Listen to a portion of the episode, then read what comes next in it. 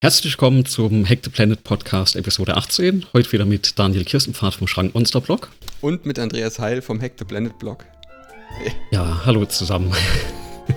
ja, genau. Heute das erste Mal im, im Livestream. Erzählen wir gleich was dazu, hätte ich, hätte ich gesagt. Ne? Wir haben im Prinzip haben wir heute drei Themen. Ein paar Neuigkeiten, was in den letzten ein, zwei Wochen passiert ist. Wir waren ja letzte Woche gar nicht. Äh, gar nicht online, ne? Wir waren ja irgendwie zeitversetzt. Äh, wir haben das ja schon äh, in weiser Voraussicht äh, äh, vor zwei Wochen genannt und so. Naja, mhm. Ja, genau. Und äh, dann äh, gibt es aktuelle Infos zum Flying Spaghetti Monster. Das ist mir so die Tage untergekommen. Da wollte ich mal, da dachte ich, da muss ich mit dir drüber sprechen. Mhm. Und wir hatten ja das letzte Mal gesagt, Floating Point Numbers. Wir wollen uns mal anschauen, wie das funktioniert. Also wird das heute ja so eine richtige Edutainment-Sendung, ne, befürchte ich ja schon. Ja, deswegen hast du auch gleich schon äh, den, das Twitch rausgekramt. Ähm, aber ja, da genau, reden wir gleich dann, zu, da reden wir gleich zu. Äh, genau. Äh, fangen wir mal direkt an, ne? Twitch, das ist ja für dich auch jetzt so ein bisschen überraschend. Aber ich glaube, also vielleicht nochmal um, um äh, vorne anzufangen, also alle, die es wahrscheinlich ja nicht kennen und die jetzt zuhören, bevor es ja den Podcast gab, hatte ich ja letztes Jahr, also vergangenes Jahr angefangen, mal mehr so aus, aus Juxendollerei ähm, einen, einen Twitch-Kanal aufzumachen. Und der hieß ja schon Hack the Planet TV, ne? deswegen auch die Webseite etc. Und auf der Webseite steht ja auch schön ne? Streaming und, und Coding und äh, hier Podcasten. Und den habe ich jetzt mal so aus der Versenkung gegraben. Ähm, bei mir war das einfach ja so letztes Jahr, ich hatte das immer abends gemacht, so zwischen 8 und 10 dienstags. Also es ging halt mit zwei Kindern echt immer, ne? Das, mhm. Die halten dich ja da. Du, du hattest da auch gefragt, die Tage, du kannst dir das gar nicht vorstellen, wie das so mit Kindern nee, ist. Kann ich mir auch nicht. Dann, dann hatte ich das einmal so erklärt, ne? 24-Stunden-Bereitschaft mit einer Buggy-Software, die andauernd auseinanderfällt. Ja, und du kannst echt nichts dagegen tun, sondern du bist nur dabei, äh, Feuer auszutreten und zwar Feuer, ja, in den Dimensionen von den Waldbränden in Australien. Mhm. Also äh, grundsätzlich ja, klingt das jetzt erstmal äh, wie ganz normale Büroarbeit.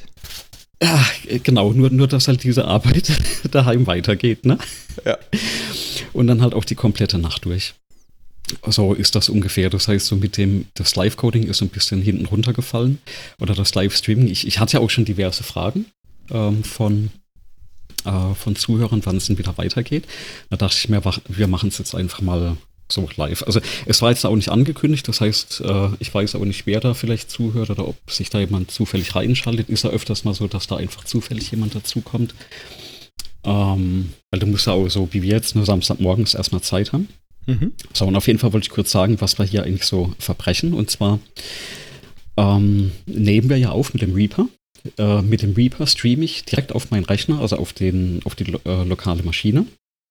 Und äh, das ist mit einem Plugin von Reaper. Und das Gegenstück gibt es eben auch die Streaming-Software für das OBS Studio.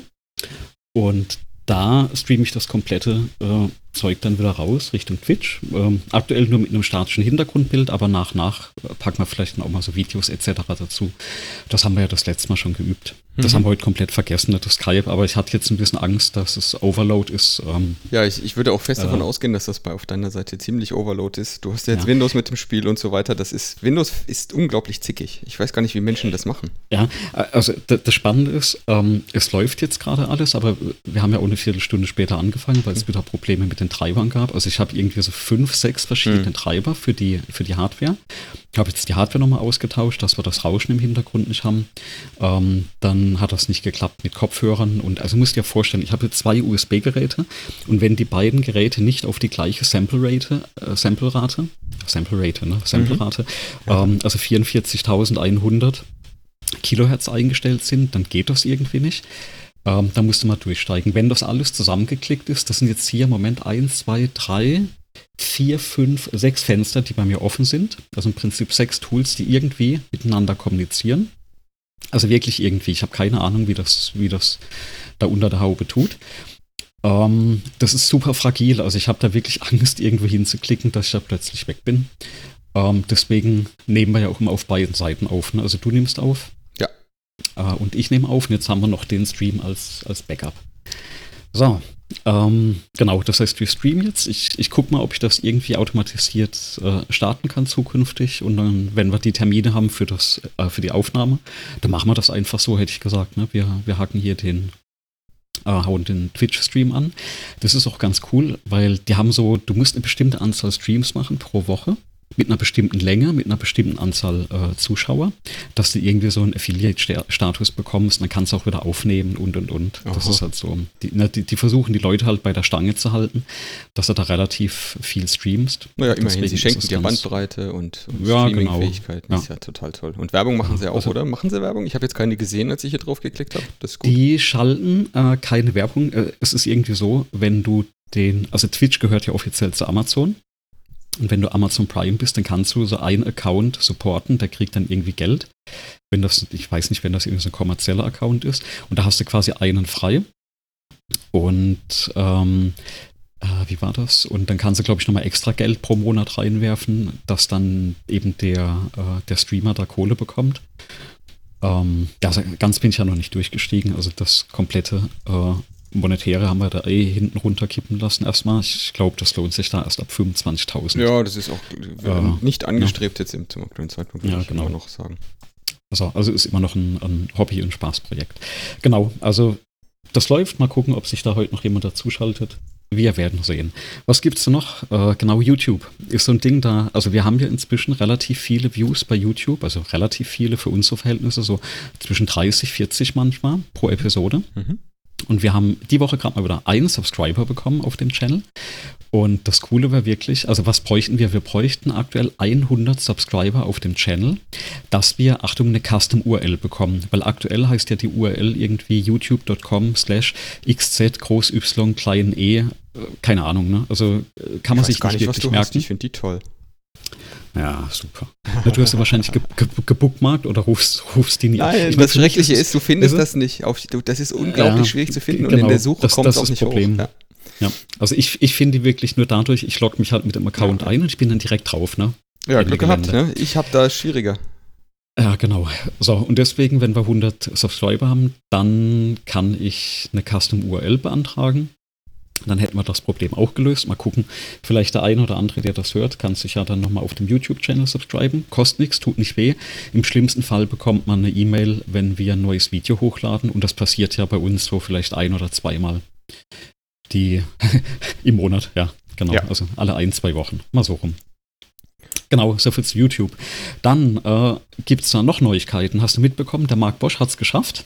Der hat, ist Bürgermeisterkandidat. So kann, richtig, na, er, genau, er ist, er, er, kann, er ist jetzt zugelassen, um sich als Bürgermeisterkandidat aufzustellen. Da hat er ja 190 Stimmen gebraucht und da hat er, glaube ich, irgendwie so die letzten zwei, drei Tage immer noch, dem haben 30 Stimmen gefehlt. Da haben wohl viele Einwohner da bei ihm, hm. Neufand, immer gesagt, ja, sie machen es, aber die bürokratischen Hürden, sich da anzustellen und unterschreiben, Ausweis mitbringen, das war dann doch hoch, also relativ hoch, dass es doch nicht so viele gemacht haben. Und dann hat er einfach ein paar coole Social Hacks angewandt. Ich weiß nicht, ob du das mitbekommen hattest die letzten zwei Wochen. Er hat gegenüber oder im Rathaus eine, ähm, so eine Lego-Veranstaltung gemacht. Also ähm, er ist ja Spielwarengroßhändler, das heißt, ja. er kommt da wohl zu guten Konditionen vermutlich an Lego ran. Und dann ist er da wohl mit einer ganzen Portion Lego-Baustein aufgefahren. Uh, und dann durfte da jeder was bauen, uh, was man sich also für die Gemeinde wohl wünscht. Und durfte auch die Modelle vom, vom Markt dann gesponsert quasi mitnehmen. Also dadurch sind wohl ein paar gekommen. Und ich glaube, den vorletzten Tag hat er dann gesagt, okay, alle, die jetzt kommen und unterschreiben, die lädt er dann uh, gegenüber bei der Dönerbude ein. Ne? Also so funktioniert Social Hacking. Aber, aber jetzt, jetzt, jetzt, jetzt sagt eine Hälfte in mir, das geht? Also, das darf man? Unterschreiben ja, Sie hier, ähm, nehmen Sie diese 50 Euro? Nee, nee, nee, das hat er ja nicht gemacht. Er hat ja nur gesagt, ähm, wer, wer dann nachher da ist, ja. Also da hättest du auch kommen können und mit ihm essen gehen können ohne Unterschrift. Das, das ist ja der Punkt, ne? Ach so. Das war ja nicht daran gebunden, sondern er hat nur gesagt, danach, also ja, nach dann, der Unterschriftenaktion gehen sie halt Frage. essen. Dann war das jetzt eine wichtige Frage. Du ja, hast ja, nämlich ja, andersrum also erzählt. absolut. Ja, Entschuldigung. Unterschreiben. Also das ist, genau, äh, Kausalität, wir hatten es ja mal drüber, ne? Kausalität und äh, Korrelation. Ja. Und äh, das war ja keine Kausalität, also es war nicht, du unterschreibst und kriegst einen Döner, ne? sondern. Du kriegst einen äh, Döner war, und dann kannst du unterschreiben. Genau, da ist die Gelegenheit da, weil also dann, ohne Döner unterschreiben wahrscheinlich. Äh, genau, ohne Döner unterschreiben, kannst auch Döner essen, äh, ohne unterschreiben und kannst auch nur kommen, den anderen beim Döneressen zugucken. Ähm, ich ich meine, ich als Vegetarier wäre da eh draus, ne? Aber also ich fand das eine schöne Aktion. Meinst du, in Neufern gibt es keine und, vegetarischen Döner? Ah, ich weiß es nicht. Die Falafel-Dinger, äh, die sind doch die besten überhaupt. Mein Vorschlag ist, ich glaube ja eh, dass der Marc die, die über 200 äh, Unterschriften nur bekommen hat, weil er bei uns im Podcast war. Wir laden den einfach nochmal ein und dann kann er doch vielleicht von diesen äh, Events einfach nochmal was erzählen, weil ich finde das immer cool, wenn das jemand macht. Ja, oh, das klingt auf jeden Fall nach einer guten? Ne? Idee. Genau, also Marc, wenn du das hörst, dann äh, melde dich einfach bei uns. Na, das klingt ja auch nicht, als wäre es das Ende der Kampagne, sondern das klingt ja eher danach, als wäre es der ganze Anfang der Kampagne. Wann ist denn da Wahl? Das ist doch jetzt demnächst, oder? Die, die, die Wahl weiß ich nicht, aber also ich habe mitbekommen, oder wenn ich das richtig verstanden habe, da ist auch noch ein zweiter parteiloser Bürgermeisterkandidat. Und das scheint wohl auch recht auf äh, Anklang ähm, zu stoßen. März.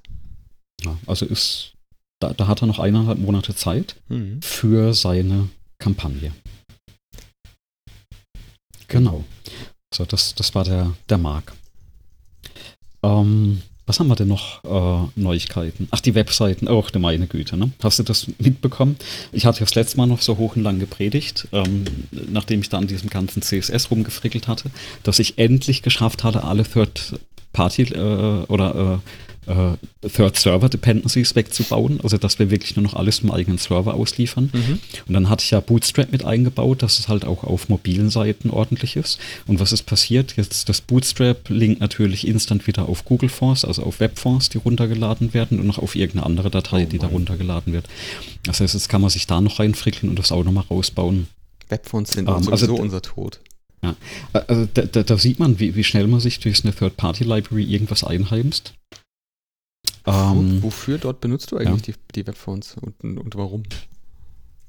Äh, wir verwenden auf der, der Seite ein paar Icons, so wie das YouTube-Icon und das Mikrofon-Icon. Und das ist das Font äh, Awesome. Oder nee, äh, doch Font Awesome, also ein Webform mit vielen Icons, die es da gibt. Das ist das, was ich ah, verwende. Den Icons, ja. Ähm, okay. Genau. D das ist aber kein Problem, weil die habe ich ja alle hoch, äh, hochgeladen auf den Server. Mhm. Das waren ja auch nur 1000 irgendwas Dateien, die da jetzt rumliegen. Ähm, das größere Problem ist, dass dieses Bootstrap CSS verwendet wohl intern irgendwie einen anderen Fond und den verlinkt das einfach. Oh also der, der, wird auch gar nicht auf unserer Webseite angezeigt. Das ist nur so, der Link ist halt da und äh, sobald der Link da ist, wird diese Ressource halt von deinem Browser erstmal angefordert und damit hast du halt sofort wieder einen Download von einem externen Server. Ist so. Steht auf meiner To-Do-Liste, will ich auch noch wegmachen wenn das so weitergeht, brauchen wir irgendwie noch so ein, äh, ja, so ein, das ist so ein, ist ein, Nebenjob, der uns da hilft, das ganze Zeug wegzubauen. Mhm. Aber jetzt ohne Witz, ähm, diese Webphones, das, das habe ich jetzt nicht, nicht so daher gesagt. Ich finde Webphones tatsächlich, ähm, der einzige Anwendungsfall, den ich vertretbar halte, sind diese, ähm, sind entweder wirklich kunstvoll gestaltete Dinge, die, mhm. da, da, sind die aber immer größer wie das Bild, weil man benutzt das ja nicht ständig. Du hast ja nicht ständig irgendwie Comic Sans an. Ja. Ähm, oder für Icons. Bei Icons verstehe ich tatsächlich den Anwendungsfall. Da brauchst du meistens aber nicht irgendwie 20 Webfont-Dateien, diese WOFF2-Dateien, sondern irgendwie nur eine. Also ein Browser, wie der das implementiert, so ein Webfont, das ist ja auch in sich schon halbwegs gerästlich, weil der lädt die Seite erstmal, rendert die mit dem Font, den er hat, der Schriftart. Mhm. Und dann rendert er die ganze Seite nochmal den Text mit dem runtergeladenen Webform, weil der mittlerweile dann da irgendwie reingepusht wurde oder runtergeladen wurde. Also der lädt ja. den auch nicht als erstes oder so, bevor er Text anzeigt, sondern irgendwie so mittendrin. Und je nachdem, mhm. wenn du eine langsame Verbindung hast, sieht das teilweise grauenvoll aus. Und was ich halt, also, ja, diese Schriftarten, es gibt halt Schriftfamilien, die benutze ich normalerweise, deswegen habe ich jetzt zum Beispiel bei meiner Webseite auch gar keine ähm, Schriftarten genommen. Ich habe gemerkt, das sieht auf jedem Gerät irgendwie komisch aus. Mhm. Es gibt halt ein Gerät, da sieht es toll aus und die anderen, da sieht es immer komisch aus. Und dann musst du genau. Browser genau. anpassen. Und dass das natürlich jetzt da fest eingebaut ist, mein Gott, das versteht ja kein Mensch. Mhm. Also das ist ja. wirklich komisch. Also ich glaube, ich habe auf einer Liste her von Family dann spezieller von, also gerade für die ähm, äh, für die Icons. Und das war eigentlich auch alles, was ich, was ich da verwenden äh, wollte ursprünglich. Ja, ich habe da gar nicht ähm, Ja, ist, ist so ein Nebenkriegsschauplatz, äh, an dem wir noch ein bisschen drehen. Genau. Aber ich, ich sehe es gerade. Ich habe gerade die Seite mal ganz frisch reloaded. Das ist ja, ja krass. Ja. Da kommen ja irgendwie drei, vier, sechs Stück. Sechs verschiedene Aha. Dateien. Montserrat, ja. FA-Brands, Droid, Droid Sans. Ja, ja. Ja. Reichlich. Genau. Also da, das, das äh, zwei davon kommen aus dem ursprünglichen Theme, weil die da verlinkt waren. Und äh, genau zwei, glaube ich, kommen aktuell aus diesem Bootstrap. Ähm, genau, bevor es, ich, ich dachte mir halt, bevor sich jetzt jemand beschwert, dann äh, ähm, äh, sagen wir das erstmal, dass es ausschaut. Genau. Mhm. Und dann gab es noch eine Kleinigkeit, die mir auch die letzten zwei Wochen passiert ist. Wir hatten ja schon mal länger über das, das Bon-Chaos gesprochen. Und äh, also ist ja tatsächlich so, ne? du musst ja keine Papierbons drucken, das hat man auch gesagt. Also digitale genau. Bons tun es ja auch. Wäre ja eine super Sache. Ich hatte die Woche, ich habe jetzt auch leider den Link nicht mehr, auch einen Artikel gerade gesehen, da stand auch so Überschrift, ähm, naja, digitale Lösungen gäbe es ja noch ein Nöcher. Ähm, ich hatte auch auf über Das Interesse Twitter, ist äh, klein, haben Sie gesagt. Genau, ja. das Interesse ist klein, genau. Ähm, kann ja diverse Gründe haben. Und das krasseste war jetzt halt wirklich in der Rewe-Filiale. Weil das sind ja, es ist, also Rewe ist ja einer der, der wenigen Retailer, die aktuell so ein äh, E-Bon anbieten. Was hatten wir auch gesagt, ist eigentlich, eigentlich eine tolle Geschichte. Kriegst auch ein PDF geschickt, ne? Du mhm. hättest jetzt, glaube ich, lieber ein CSV oder eine XML-Datei. Genau, eigentlich wäre das schöner. Genau, also das, das PDF kriegst du, hat auch super geklappt. Aber was machen sie natürlich an der Kasse? Achtung, drücken, drucken trotzdem zwei Zettel aus. Einen für mich und einen für die Kassiererin. Und die hatte sogar gesagt, den zweiten Zettel muss sie behalten. Das muss ich jetzt nicht verstehen. Aber ist auch jetzt irgendwie wieder mhm. nicht Sinn der Sache, ne, wenn du das digital hast. Zumal ich mir ziemlich sicher bin, dass die intern ja diese Belege auch digital abspeichern und entsprechend weiterverarbeiten. Ähm, ist das bei jedem das so oder ist das nur bei Rewe so? Also ich habe ich hab das jetzt tatsächlich nur bei, bei Rewe, weil ich auch da nur diesen E-Bon aktuell aktiv habe, mit dieser Payback-Karte. Hm. Ähm, was ich jetzt mal einfach aus Spaß machen werde, ich werde nächste Woche mal in eine andere Rewe-Filiale reinmarschieren und gucken, ob es da auch passiert. Ja. Das sind ob ja das alles. Vielleicht, ne? Genau, musst du aufpassen, dass, dass das eine Rewe-Filiale von einem anderen sozusagen Kaufmann ist. Mhm. Weil dies ist ja wieder, das ja, sind ja solche Gemeinschaftssachen. Ja. Also Rewe an sich ist ja nicht immer Rewe nur, sondern ist ja immer so ein Kaufmann dabei, der die Rewe-Filiale betreibt und das kann sein, dass der mehrere hat unter demselben Namen und dass mhm. das in jeder gleich gemacht wird. Vielleicht hat der bloß nicht die Lizenz bezahlt, um Zugriff auf das Warenwirtschaftssystem von Rewe zu kriegen, dass er es ausdrucken muss, sodass er einen Nachweis hat. Kann ja sein. Ja, also ich, ich, ich weiß nicht. Ich hätte jetzt gesagt, also gerade wenn es mit Payback ist, da liegt ein System drunter. Ich fand interessant, ähm, welche, welche Alternativen da geboten wurden am Markt. Also wenn man da ein bisschen mhm. schaut, was es da für nicht digitale Alternativen gibt, äh, beziehungsweise für digitale Alternativen, Entschuldigung, gibt zum Ausdrucken. Das ja, also das, das, das Witzigste fand ich jemanden, der ähm, den kompletten Bon in einen QR-Code gepackt hat. Da hattest du dann so einen mhm. A4 Seiten großen QR-Code vor dir, den du scannen konntest. Und der hatte auch so viele Bits da drin. Also das war wirklich okay. echt viel Daten in dem, in dem Bon drin. Und der andere, andere hatten auch wieder QR-Codes, wo sie, ähm, wo sie sozusagen eine, eine, Internetadresse sozusagen angegeben haben, die nur du kanntest. Also die nur in, dieser, in diesem QR-Code verschlüsselt war, wo du dann eine Datei bekommen hast. Ähm, wieder andere haben es dir auf die E-Mail geschickt. Es gab ein paar Startups, die das jetzt irgendwie so machen wollen. Manche machen das Wie? per, per ähm, äh, genau, per E-Mail zum Beispiel. Ja. Wie, wie ist denn das im QR-Code? Sind da alle Daten dann kodiert? Genau, deswegen war das so ein, deswegen war das, da habe ich da so lachen müssen, weil das war, das sah wirklich aus, als wäre da alles drin gewesen. Der komplette, äh, der komplette Bon wäre da verschlüsselt oder verschlüsselt, halt konvertiert äh, in QR-Code da drin gewesen, abgebildet. Okay, weil da, da bist du ja irg irgendwo dann an einem Limit von den Einträgen, die du hast, ne? Ne, du kannst die ja machen, ja so groß du willst. Das werden halt immer mehr Bits. Das Ding wird halt riesig ah, irgendwann. Du hast halt dann ja. irgendwann ziemlich viele weiße und, und schwarze Flächen. Am Ende ist die Menge von Bits bei einem QR-Code ja nicht begrenzt, sondern der Code wird halt größer. Und wenn du noch Fehlerkorrektur machen willst, wird er gleich nochmal größer.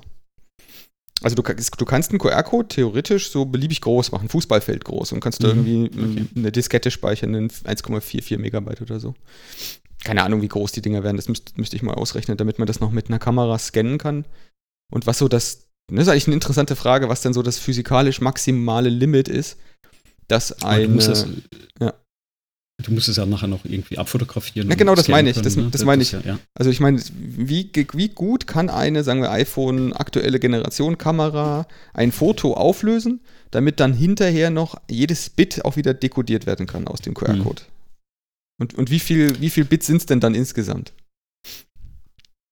Ich gebe es mal nicht gerne zu, aber du, da passe ich bei der Frage. Ich, ich, würde, ich wüsste jetzt zumindest aus den, aus den mannigfaltigen Vorlesungen, die ich im Rahmen der Medientechnologie besucht habe, wie ich anfangen würde zu rechnen. Ähm, aber Rechnen ist auch halb so gut wie probieren, oder? Also ich habe auch gerade gedacht, so mit genügend Zeit kann man sich das ausrechnen. Die Frage ist, ob tatsächlich so ein Brute Force-Ansatz an der Stelle nicht, nicht schneller gehen würde. Ja, ich würde ja sagen, dass probieren, ne? ich würde ja sagen, dass so ein Brute Force Angriff äh, oder Brute Force Lösungsversuch für Twitch und YouTube deutlich besser geeignet ist. Oh ja, du brauchst auch halt viel Idee. Papier, äh, Drucke Ja. aus, äh, große Leiter, los geht's. Oder Drohne am besten noch von oben, ein Foto machen, 4K und dann gucken, ob es dekodiert. Okay. Ah, wir kommen auf Ideen hier. So, genau. Also, ne, Bonchaos haben wir noch nicht, noch nicht ganz im Griff.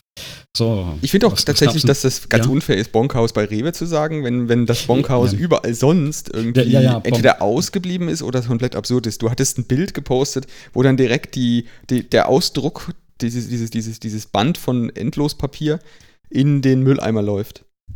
Das ja, genau, Das, das, das, das war noch in einer, also es war wo ganz anders, wo dann wirklich, also, also die Kasse kann wohl nur drucken und druckt jetzt halt diesen Bon und die wurde halt wohl umgestellt, dass sie jetzt immer druckt und die haben halt unten drunter einfach einen Mülleimer gestellt, wo es halt rein druckt und das ist, weil halt kein Kunde irgendwas will.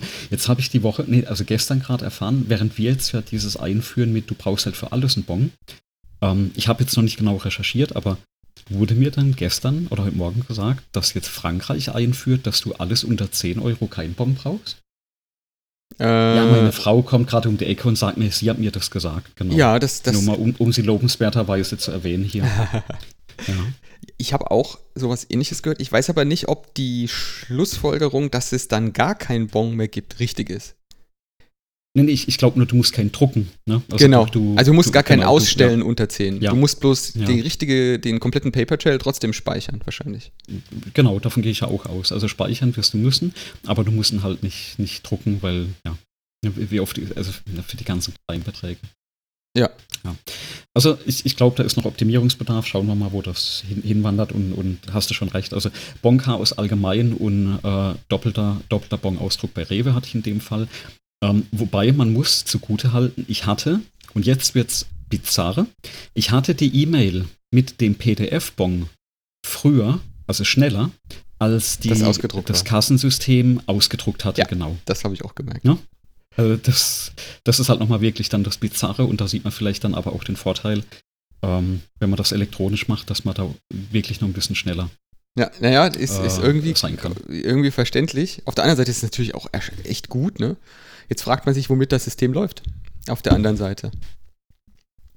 Das könnte ich natürlich, ähm, ich, ich kannte mal jemanden, der bei Rewe Digital ähm, aktiv gewesen ist. Ich weiß ich aber nicht, ob der irgendwas damit zu tun hatte. Muss ich Mhm. mal anfragen. Genau. Ja, ähm, Ach, das, das, da, das, das war so das, was ich die, die zwei Wochen bei mir angehäuft hatte, wo ich gedacht habe, das, das muss ich mal loswerden. Das, ja, und, und bei dir ist doch bestimmt auch was äh, passiert, oder? Es sind zwei Sachen sind an mir vorbeigeschippert. Mhm. geschippert. Einmal war so ein ähm, Twitter-Account, der über die GTFS, wir hatten das ja schon mal besprochen, die Nahverkehrsdaten gesprochen hat Ja. oder, oder berichtet. Und da gibt es eine Übersichtsseite, von welchen Verkehrsbetrieben in Deutschland das verfügbar ist. Bereits Okay. verfügbar ist es, werden wir dann auch verlinken. Und da sieht man dann eigentlich ganz gut, dass zumindest ähm, von, einem, von einem immer größer werdenden Teil von, von, von Deutschland diese, diese Informationen ähm, verfügbar sind.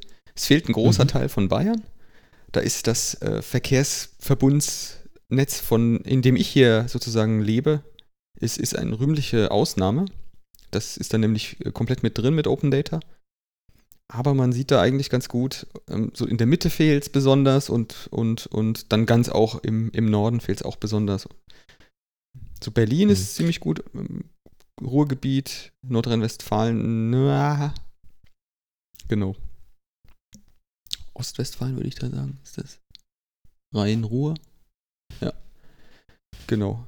Ich meine, du, du, wenn du im, im, im, im auf, wenn ihr auf den Link geht, dann seht ihr dann diese Übersicht und die Seite, die, die jetzt sozusagen, auf dem man diese Karte auch sehen kann, ist rettedeinnahverkehr.de. Und Mhm. eigentlich ist es extremst interessant, dann dort auch die, die Daten mal zu sehen, was denn da verfügbar ist und so weiter. Und da gab es ja einen weiteren Fall, also gab es eine, eine ganz negative oder schlechte Neuigkeit eigentlich. Ich, es gab ja gestern, gestern wurde berichtet, dass Apple die Apple-Karten-App die Inhalte überarbeitet und bunter und schöner und toller und so weiter macht. Das ist ja seit einem ein Vierteljahr oder so ist das angekündigt. Mhm. Und eigentlich war der Plan oder war die Ansage, dass sie ähm, unter anderem auch wegen der Olympiade, wegen den Olympischen Spielen, dieses Jahr ähm, Japan die Nahverkehrsdaten sowie die gesamten ähm, Karten, Kartenmaterialien überarbeiten, wie die da präsentiert werden und wie das dann da, also mehr Details, mehr, mehr besser. Und ähm, das wird nichts. Das schaffen die nicht bis Mitte des Jahres. Deswegen ähm, haben sie es jetzt mal für, für gesamt ähm, Amerika ist es jetzt wohl ausgerollt und für einzelne andere Länder. Ähm, die Übersicht ist eigentlich völlig egal, weil die einzige, was mich interessiert hatte, war tatsächlich Japan an der Stelle. Ähm, weil da sind sie wirklich schlecht. Die bekommen ja dieselben Daten, dieselben GTFS-Daten wie, äh, wie Google, um dort sozusagen dieses ähm, öffentliche Nahverkehr ähm, abzubilden. Und die machen wirklich nicht wirklich viel draus. Also da ist verglichen mit Google aus denselben Daten ähm, macht Google deutlich mehr draus. Also deutlich mehr, was weiß ich, was ist da, was mir am meisten raussticht. Die sagen dir am Bahnsteig, wenn du einsteigst, in welchen Wagen du gehen sollst, damit du, wenn du an dem Zielbahnhof ankommst, möglichst nah am Aufzug äh, raussteigen kannst aus dem Zug. Okay. Also je nachdem, wo du dann danach hin willst, aus welchem äh, sozusagen Ausgang des Bahnhofs du raus musst, sagen die dir dann, welchen von den Treppen, Aufzügen und so weiter du nehmen sollst und, und routen dich dann sozusagen schon bei der Abfahrt in den richtigen Wagen des Zugs, damit du mhm. dann dort möglichst wenig Weg hast, wenn du wieder ankommst. Was eine krasse Nummer ist. Ja, ist eigentlich ziemlich cool, weil ich habe mir jetzt, äh, seit ich auf die öffentlichen umgestiegen bin, äh, auch so immer da, wo ich einsteige, du musst ja solche Landmarks merken, ne? ob du jetzt bei dem dritten Laternenpfahl einsteigst, weil da hält das Ding immer mit der Tür, also ja, die genau. Bahn. Ne? Oder hier zwischen den beiden Parkbänken durchdrücken, dass du direkt an der Tür stehst. Ähm, ja, das wäre schon cool, sowas, ja. Ja, genau. Und äh, ja, äh, für uns, die, die zum Glück keine ähm, sozusagen eingeschränkte Bewegungsfähigkeit haben, ist es, ist es halt praktisch und, und, und vielleicht auch bequem. Aber für Menschen, die sozusagen Schwierigkeiten haben oder die zum Beispiel auch keine Rolltreppe benutzen können oder mhm. die einen Aufzug benutzen müssen, ähm, für die ist das halt tatsächlich nicht nur einfach ähm, praktisch, sondern irgendwie schon dann unterscheidet zwischen kann ich nutzen oder kann ich gar nicht nutzen oder ich kann gar nicht losfahren. Okay. Und da ist dann die Deutsche Bahn mhm. tatsächlich auch nicht besonders, nicht besonders toll. Ich habe nämlich diese Woche, beinahe wäre ich ähm, diese Woche mal Zug gefahren. Auf eine längere Strecke, also Nürnberg-München wäre das gewesen. Und beinahe, weil hat nicht stattgefunden, ich habe es nicht ausprobieren können. Aber ich war ein bisschen baff. Ich hatte, ich habe ein das teure Ticket gekauft, also dieses Flex-Ticket, was man da kaufen kann. Das ja. hat viel Geld gekostet, also selbst mit, mit, mit, mit viel Überlegen oder mit selbst mit wenig Überlegen wäre es mit dem Auto nicht, nicht teurer gewesen. Aber egal, ich wollte Zug fahren. Ähm, die wollen dass ich dann einen Sitzplatz reserviere, das habe ich auch gemacht, habe auch bezahlt. Mhm. Und jetzt habe ich das Problem damit gehabt, die, trotzdem, dass ich einen Sitzplatz habe, eine Sitzplatznummer in einem Wagen, ähm, wollen die trotzdem noch, dass ich meinen Personalausweis mitführe oder einen Reisepass, damit ich mich ausweisen kann, damit ich der, die richtige Person bin? Das mhm. verstehe ich nicht. Kannst du dir erklären, wofür die das brauchen könnten? Nee, nicht, nicht, nicht wirklich. Also du hast die Reservierung, du hast den Zettel oder Digital, ja. Genau, du hast sogar dieses Komfort-Check-In, das scheint wohl offensichtlich, ich habe es nie, ich habe es noch nicht gemacht, keine Ahnung, kann ja vielleicht mhm. ein Hörer irgendwie schreiben. Ähm, ich habe, ich habe, ähm, also sie haben mir dann geschrieben, so, das kannst du jetzt, jetzt, wir erwarten dich an deinem Platz, geh doch dahin und, und, und aktiviere deinen Platz mit dem Code hier. Dann kann man ja. wohl irgendwie vom Telefon irgendwie was scannen lassen oder man muss am, am Platz was scannen und dann gibt es einen Rückweg, dass der Platz weiß, man ist da und dann wirst du wohl offensichtlich, nennt sich das Komfort-Check-In, dann wirst du nicht angequatscht. Also dann hätte ich jetzt mal gedacht, hätte ich wahrscheinlich nicht meinen, meinen Personalausweis zeigen müssen. Aber mhm, selbst mhm, okay. wenn, also selbst wenn da jemand da sitzt, der, der, der Schaffner, derjenige, der Kontrolleur, der weiß doch, wenn er in den Wagen geht, okay, hier müssen jetzt, was weiß ich, 15 Leute müssen jetzt hier sitzen. Und wenn da keine 15 Leute sitzen, ist gut. Wenn da mehr als 15 Leute sitzen, muss er die fragen, die nicht reserviert haben. Weil wenn dann einer da sitzt ja, und es offensichtlich keinen handfesten Streit darüber gibt, äh, welch, wem der Platz jetzt gehört, dann gibt es ja nichts zu klären, dann gibt es ja nichts zu fragen. Dann haben ja alle bezahlt, alle Plätze bezahlt. Und ob da jetzt der richtige Mensch auf dem bezahlten Platz sitzt oder irgendjemand anderes namentlich, das ist doch völlig egal. Ich, ich habe es mir nicht erklären können, warum die den Ausweis sehen wollen würden. Ja, guck mal, da, da kommt, äh, Twitch funktioniert, ne? da kommt gerade die Frage rein, wo ist das Problem, ein Ausweisdokument mitzuführen? Das ist in Deutschland äh, ähm, gesetzlich ausweisen zu können. Nein, das ich, ist ich falsch glaub, verstanden. es geht doch nicht um, darum, das Ausweisdokument mit sich zu führen. Da, da, da habe ich gar kein Problem mit. Ich habe ein Problem damit, dass nachdem ich bezahlt, reserviert habe und da sitze, äh, mich ausweisen zu müssen, dass ich auch derjenige bin, der bezahlt hat, obwohl überhaupt nichts zur Diskussion steht. Also es ist einfach, diese Datenerhebung ist an der Stelle nicht notwendig, meinen Namen überhaupt zu wissen. Der Platz ist bezahlt, die Karte ist bezahlt. Wenn da jemand drauf sitzt, dann ist das halt so. Dann sitzt da jemand. Dann muss, ich, muss überhaupt niemand irgendwann irgendjemanden irgendeinen Zettel zeigen, geschweige denn ein Mapping machen von Name auf Ausweis. Ich verstehe einfach nicht, warum man nicht anonym äh, Zug fahren darf. So, das ist meine ja, Frage. Also ist immer spannend, weil, weil bei Flugzeugen, also beim Fliegen, also da versteht man das ja, ne? da, dass man da wissen will, wer da eigentlich in den Flieger einsteigt. Ähm, und da hat, also ja, wenn du das gerade auch nicht, erzählst, ob ich das da so immer verstehe, aber ähm, ich, mach, ich mach mal mit. Mir, mir, ist mein allererster Flug eingefallen. Und zwar, das war, das war geschäftlich und das war damals schon richtig lange her. Das war noch ein Inlandsflug, der war von Frankfurt nach Hamburg. Und da sollte ich für einen Kollegen damals einspringen und er hat mir einfach sein Flugticket gegeben. Und damals war das tatsächlich, also ich muss ja überlegen, wie lange das schon her ist. Ähm, du bist dann hingegangen an die, äh, hier an die, an den Check-in, hast das Ticket abgegeben, die hat das abgerissen und du bist da einfach eingestiegen. Da war nichts mit Ausweis und Kontrolle, ob du das wirklich bist. Ne? Mhm. Das, also der, der Name war auch kein Name, der zu meinem Gesicht gepasst hätte, wenn man sich das genauer angeschaut hätte. hätte. Aber da war das eigentlich gar kein Problem. Ähm, also ich glaube, das ist eher so das, ähm, das Ding. Ja, ich habe da, hab da irgendwie, seitdem ich, also du weißt das ja, ich habe ähm, ähm, ziemlich viel Gewicht verloren über relativ kurze Zeit und mein Ausweis war eine sehr lange Zeit das alte Bild. Mhm. Und es ist mir in der Zeit sehr oft passiert, dass Menschen, die mich wirklich auch Jahre vorher, also Jahre schon kannten, an mir vorbeigelaufen sind, auf offener Straße. Ähm, ich würde jetzt behaupten, das wäre jedem, der mich nicht kennt, noch viel schwerer gefallen, ob mhm. der Typ auf dem Bild, der ist, der, der, der, der, der Ihnen jetzt gerade diesen Ausweis gegeben hat. Es hat trotzdem nie dazu geführt, dass ich auch nur irgendein Problem hatte. Also mhm. für mich ist das vieles davon auch so ein bisschen mh, hm, ein Stück weit ein Theater, dass man da mal was kontrolliert. Im Grunde kontrollieren die doch nur, nicht ob du der bist, der, dem der Ausweis gehört, sondern dass du einen zweiten Faktor hast, der beweist, dass derjenige, der Name, der auf dem, auf dem Ticket steht, auch der Name ist, der da vor ihnen steht. Das war's. Ja. Also ob das Bild also, stimmt, ob du das wirklich bist, weiß ich nicht so genau. Genau, also da im Chat kommt ja nochmal, ne, ähm, dass es in der Bahn ja oft den Fall gibt, äh, bei reservierten Plätzen, ähm, dass jemand drauf sitzt und äh, dann das Personal halt checken muss, wer jetzt da sitzen darf und nicht. Und, aber ich glaube, genau das ist ja das Ding, weil wenn du ein Ticket hast, also kenne ich das auch, wenn ich ein Ticket hatte, ich habe mir die immer ausgedruckt, falls mal die Batterie vom Handy leer geht, mhm. und da steht ja drauf, ne, ähm, Wagen so und so, Platz so und so. Und wenn ich diesen Zettel habe, ja, das ist doch die Legitimation, dass ich auf diesem Platz sitzen Exakt. darf. Und wenn, wenn jetzt einer kommt und sagt, ähm, oder einer drauf sitzt und sagt, nee, er hätte da reserviert, dann sage ich, zeig mir mal die Reservierung. Genau, wenn er noch auch so einen Zettel hat, dann hat offensichtlich die Bahn einen Fehler gemacht. Genau. Genau, wenn jetzt aber käme, ähm, ja, das passiert öfters, dass äh, Plätze mehrfach reserviert werden. Dann nehme ich alles zurück, dann macht das ja wieder Sinn.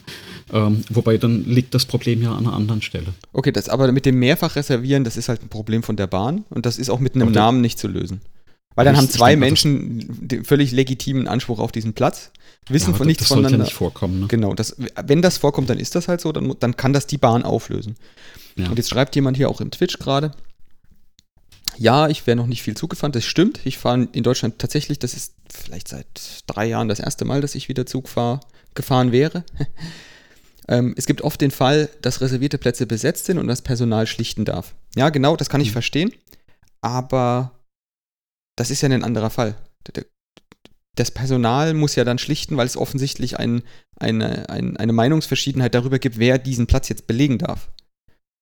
Das heißt, wenn ich da jetzt reinkomme und da sitzt schon jemand, dann äh, spreche ich den an und wenn der sagt, äh, geh weg oder nicht mit mir reden will oder kann, dann, dann spreche ich dann dort einen Zugbegleiter an. Ähm, mhm. Und, und der Zugbegleiter von sich aus ist ja aber ein Dienstleister. Es gibt ja überhaupt gar keinen Grund, warum der jetzt irgendjemanden, der auf einem reservierten, auch für ihn bekannt reservierten Platz sitzt, wenn da einer drauf sitzt, dann sitzt da einer drauf, weil der offensichtlich reserviert war und nicht, weil der, weil der falsch sitzt. Mhm. Der muss nicht um, proaktiv checken, ob der falsch ist. Weil, ja. stell dir diesen Fall halt vor, du hast, du, du, da sitzt halt der Falsche drauf, der wird jetzt angesprochen und was dann? Soll, soll der dann um, sich woanders hinsetzen, damit der leere Platz für sich allein fahren darf oder was ist da der Grund? Ja, also vielleicht Analogie, ähm, Kino kennt ja jeder die Situation, ne? Gehst mhm. ins Kino rein und jetzt hast du hier Reihe F, Platz 6 äh, reserviert, steht ja auf deiner Karte drauf. Ich marschiere da rein, ähm, gehe da hin und sage, okay, ist mein Platz, geh weg, bitte. Bin ja höflicher Mensch, ne? also sage ich eher, äh, dürfte ich den Platz haben. So.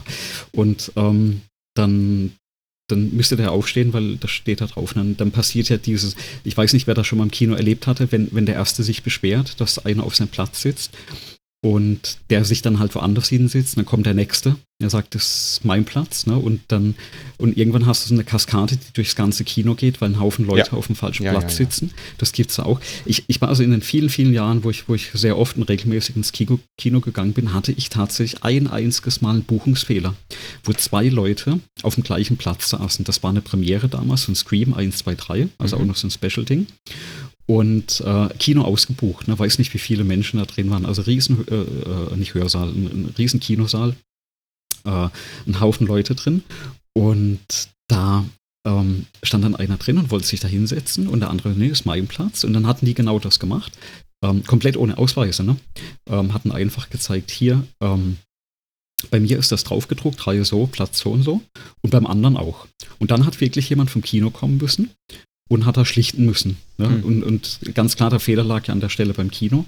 Und die haben das aber da ganz cool gelöst. Die haben gesagt, hey, derjenige, der jetzt auf die Veranstaltung verzichtet, bekommt irgendwie einen Gutschein. Ne? Und dann haben beide gesagt, nein. Das ging so fünf Minuten und dann ja. ist einer mit einem Zehner-Gutschein rausmarschiert für zehn Filme. Ja. Also da ging es ja nur dran, wer, also wer dann am, am längsten verhandelt oder als erster erst danach gibt. Ne? Aber klar, da war dann so eine Schlichtung und da ist jetzt aber auch keiner gekommen und hat gesagt, ja, ich würde gern von dir den Ausweis sehen. Ja, das ist. Ob du wirklich der bist. Also ich, ich verstehe das ein bisschen, was, was dich da wurmt. Ähm, ich verstehe, ähm, wenn gefragt wird, ob man nachweisen kann, dass man das ist. Ähm, ich glaube, ohne die exakte Regelung da, dahinter zu verstehen oder zu kennen auch, ähm, ist es ja eher so, mal Kaffeesatz lesen. Ja. Ähm, also ich meine, die führen das auch recht, ähm, recht weiträumig aus. Ich, ich, also zum Beispiel kann ich verstehen, wenn ich das mit einer Bahncard oder so gebucht hätte, damit ich sagen kann, okay, derjenige, dem die Bahncard gehört, der, der, der hat jetzt auch diese Karte oder nimmt das in Anspruch, weil mhm. das ja personengebunden ist. Da verstehe ich das mit dem Namen. Ähm, der Hörer schreibt auch hier, dass die Namen selbst äh, nur auf den selbst ausgedruckten bzw. Mhm. selbst erstellten Tickets ist und nicht auf den Automaten- oder Schaltertickets. Das macht es ja quasi noch absurder eigentlich. Weil, dann, warum, warum würde ich denn dann überhaupt, also warum schreiben sie es dann hin? Ich habe die Tickets ja auch genauso bezahlt. Und ich, ich schaue es gerade nochmal nach. Da steht dann tatsächlich da, na toll, sie sind abgelaufen. Da steht dann tatsächlich da, dass die, ähm, ja, dass, dass ich das mitführen soll und dann auch irgendeinen BÜMA, irgendeinen, ich denke mal, ist ein Bundeswehrausweis oder oder irgendeinen ähnlichen Ausweis, irgendwie so eine Legitimation, Aufenthaltstitel, Reisepass, solche Sachen dabei haben soll. Mhm. Also das hat mich einfach ein bisschen so aus der Bahn geworfen, auch weil, ähm, weil das einfach zu, zu Fragen führt, wo ich mir denke, hm, ein bisschen mehr Datensparsamkeit.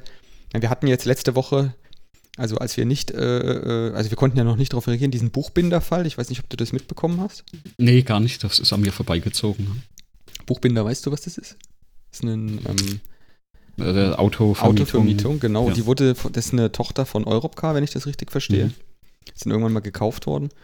Und die haben es hinbekommen, ähm, über einen längeren Zeitraum ähm, ihre, ihre gesamten Backups, also das ist ein kompletter Dump aller Daten, die sie haben.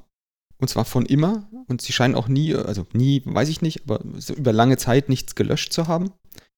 Und das haben sie immer schön auf so einen öffentlich verfügbaren SMB-Server kopiert. Autsch. Mhm. Täglich aktualisiert. Und ähm, wir reden jetzt, ähm, die, die Heise und, und, und, und, also die Journalisten sagen 10 Terabyte Daten, mit eigentlich so praktisch allem, was sich um diesen Mietvorgang, Unfälle, mhm. ähm, irgendwelche Auseinandersetzungen, Rechnungen, sind keine, keine Kontodaten dabei, also so, dass du nicht auf Kreditkartendaten zugreifen mhm. kannst. Es sind allerdings alle Namen und was, wer, wo, Adressen, solche Dinge sind da mit drin. Das konntest du da einfach mit SMB runterladen, ähm, ohne Passwort, ohne irgendwas ähm, und wohl auch über, über längere Zeit.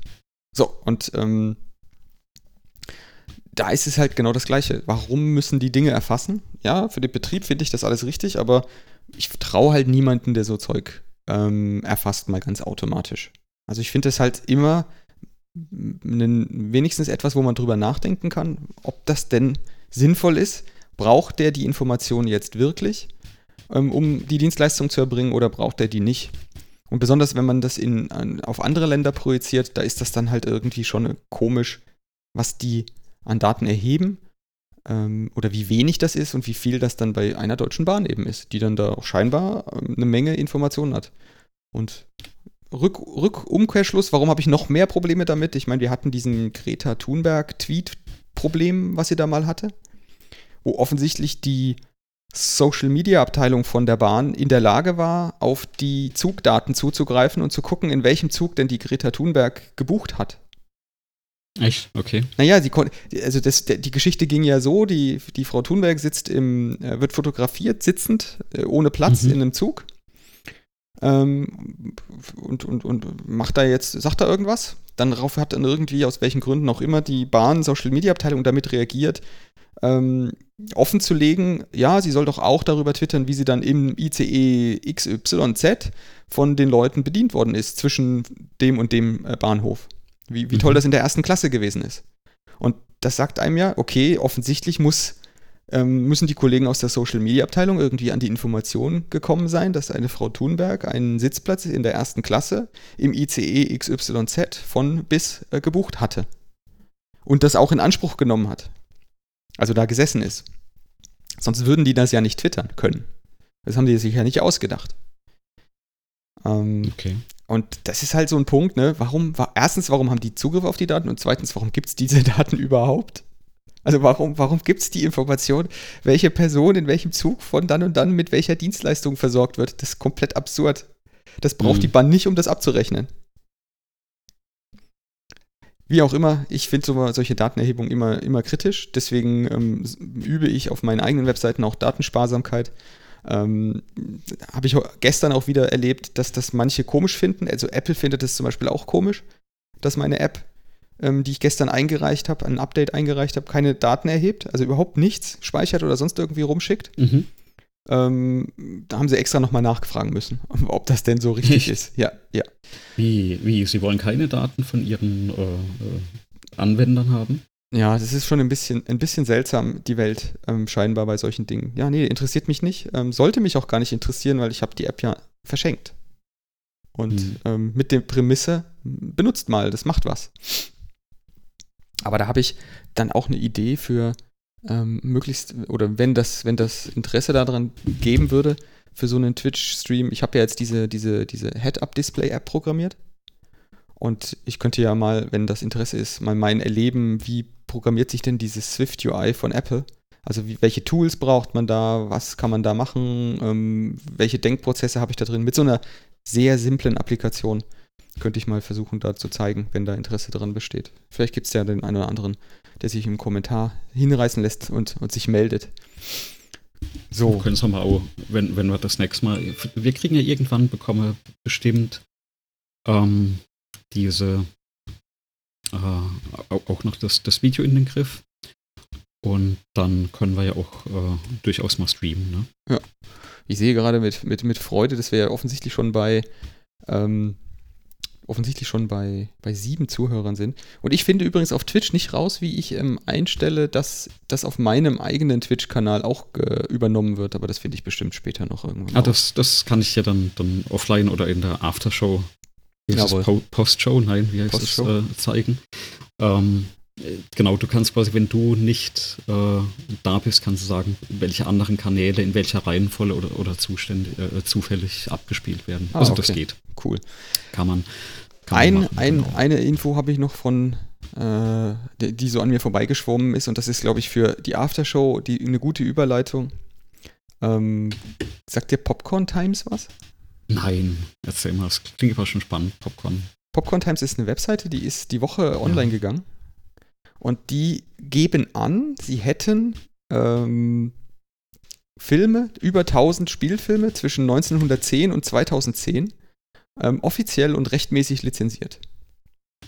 Und bieten sie auf der popcorntimes.tv Webseite einfach kostenlos zum Streamen an. Kannst einfach drauf gehen, klick, Film läuft.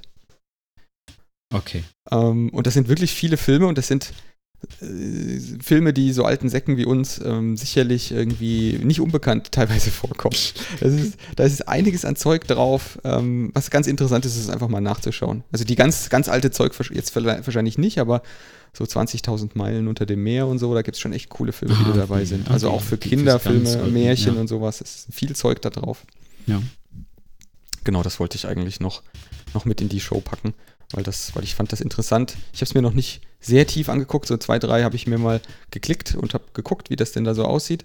Ähm, ist natürlich auch nicht HD und in der bestmöglichen Qualität, aber das ist auch gerade bei so sowas eigentlich ziemlich egal.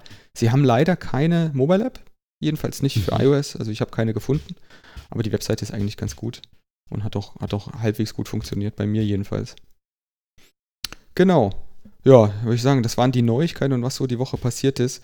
Ähm, ja, wir haben ja eine Woche Pause zwischendrin gehabt. Ähm, ein bisschen, bisschen ähm, ungeplante Pause zwischen gehabt, also, weil eigentlich hatten wir ja vor, das, ähm, das wöchentlich zu machen, aber irgendwann kommt, irgendwann, irgend einmal kommt Irgend, mal was dazwischen. Genau.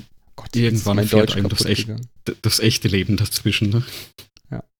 ja, im Chat ja, wird gefragt, ähm, die Downloader, ob die heiß laufen. Naja, weiß ich nicht, ob man das da downloadet. Das, die Qualität ist jetzt nicht so. Das ist mehr oder weniger nur so eine, eine Möglichkeit, an diese Filme ranzukommen. Mhm.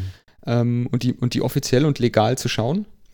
Und Petabyte, ich glaube gar nicht, dass das Petabyte braucht. Ähm, so 1000 Filme oder so, das, das braucht, glaube ich, nicht viel Speicher. Besonders nicht in dieser SD-Qualität. Ich glaube, die. Man kann sagen, ne? wenn das SD ist, sind die relativ klein. Also dann ja, ich würde sagen, so eine Stunde hast du dann so auf, weiß ich nicht, 600 Megabyte maximal, wenn du das schon gut, gut komprimierst mit heutigen Kompressionsalgorithmen. Dann, dann solltest du eigentlich dann, was weiß ich, 1000 Stunden. Mhm. Ein paar Platten, viel ist das nicht. Also viel ist das wirklich wahrscheinlich nicht.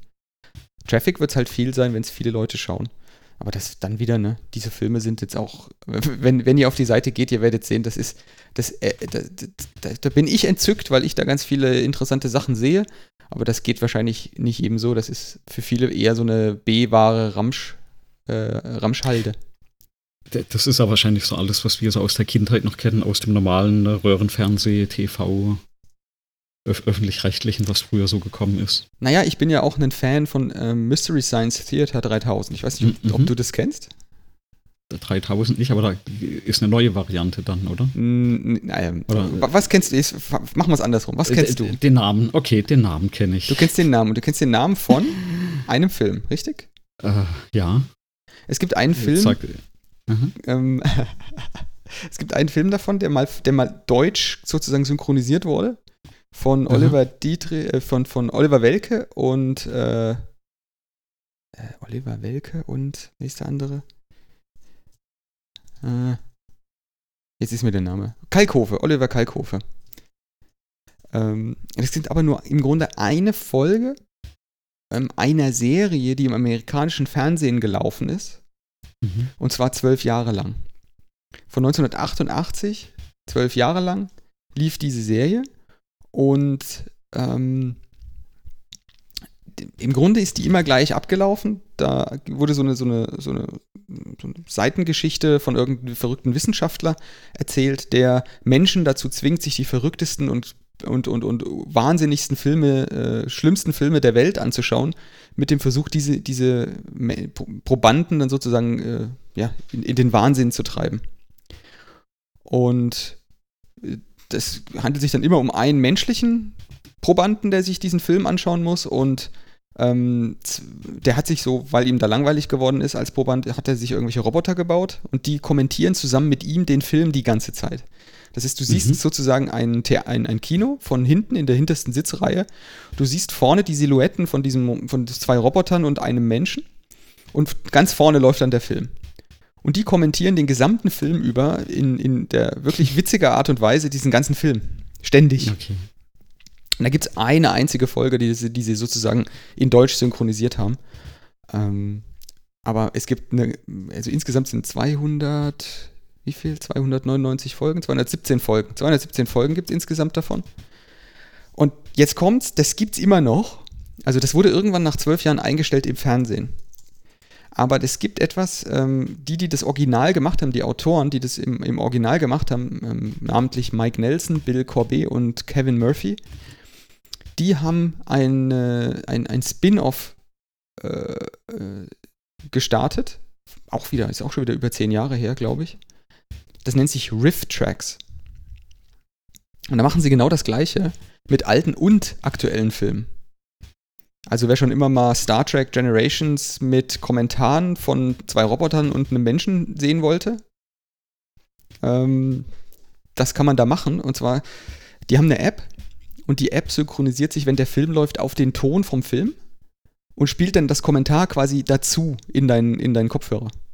Mhm. Das heißt, du bekommst auf deinen Film, den du gerade schaust, auch wenn du im Kino sitzt zum Beispiel, kannst du den, das quasi aufsetzen und kannst dann das Live-Kommentar von denen dann hören oder auch wenn du die Blu-ray oder so abspielst. Kannst du mhm. das Live-Kommentar dazu genau zur richtigen Szene oder so weiter synchronisiert bekommen. Und die haben halt ganz viele aktuelle Filme da auf dem, auf den Sachen auch drauf. Genau, das wollte ich jetzt als, als Seitenhinweis noch machen, weil ich das eigentlich ziemlich inter interessant auch finde. Wenn du so alte Filme magst, dann magst du meistens auch dieses Rift. Also würde ich annehmen, dass du wenigstens mal schauen willst, wenn du gut Englisch kannst natürlich, mhm. dir das Rift-Tracks anzugucken, weil es da eben aktuelle und ähm, und ganz alte Filme gibt, die, die dann quasi sehr witzig, wirklich, also ich finde es wirklich teilweise unglaublich witzig vertont, neu vertont und kommentiert sind. Genau. Kanntest du Riff Tracks oder über das Nein, Mystery Science Theater? Ja, nee. Ich, ich schaue mich tatsächlich noch durch diese 217 Folgen. Ich habe nämlich fast alle da. Also ich, ich lerne ja hier ja auch wieder immer Neues, ne? Deswegen machen wir das, das Spielchen, ja. Ja, das ist, glaube ich, auch äh, eigentlich ausschließlich in Amerika wirklich gelaufen. Dieses, also was heißt eigentlich wirklich? Ich meine, es gibt außer diesen deutschen, den einen deutschen Film, gibt es quasi gar keine, ähm, gar keinen Hinweis darauf, dass es überhaupt so was Mystery Science Theater-mäßiges gibt. Ähm, genau. Und ich kann es aber sehr empfehlen. Die, man findet in Archive.org auch viele von den Folgen davon. Ähm, da gucke ich das auch von, von Mystery Science Theater, von den ganz alten Folgen ähm, weil, weil solche Sachen dann halt auch irgendwie von vielen Fans auch noch mit archiviert werden und, und, und bewahrt werden. Nicht ganz unwichtig, glaube ich, auch in der heutigen Zeit. Digitales Bewahren von Dingen. Ähm, das ist ja auch mit Computerspielen immer so eine Sache. Genau. So, und dann sehe ich in der Liste hier, vor unserer Vorbereitungsliste, das Fly fliegende Spaghetti-Monster. Ist dir über den Weg geflogen oder was ist ja, passiert? Ja, genau.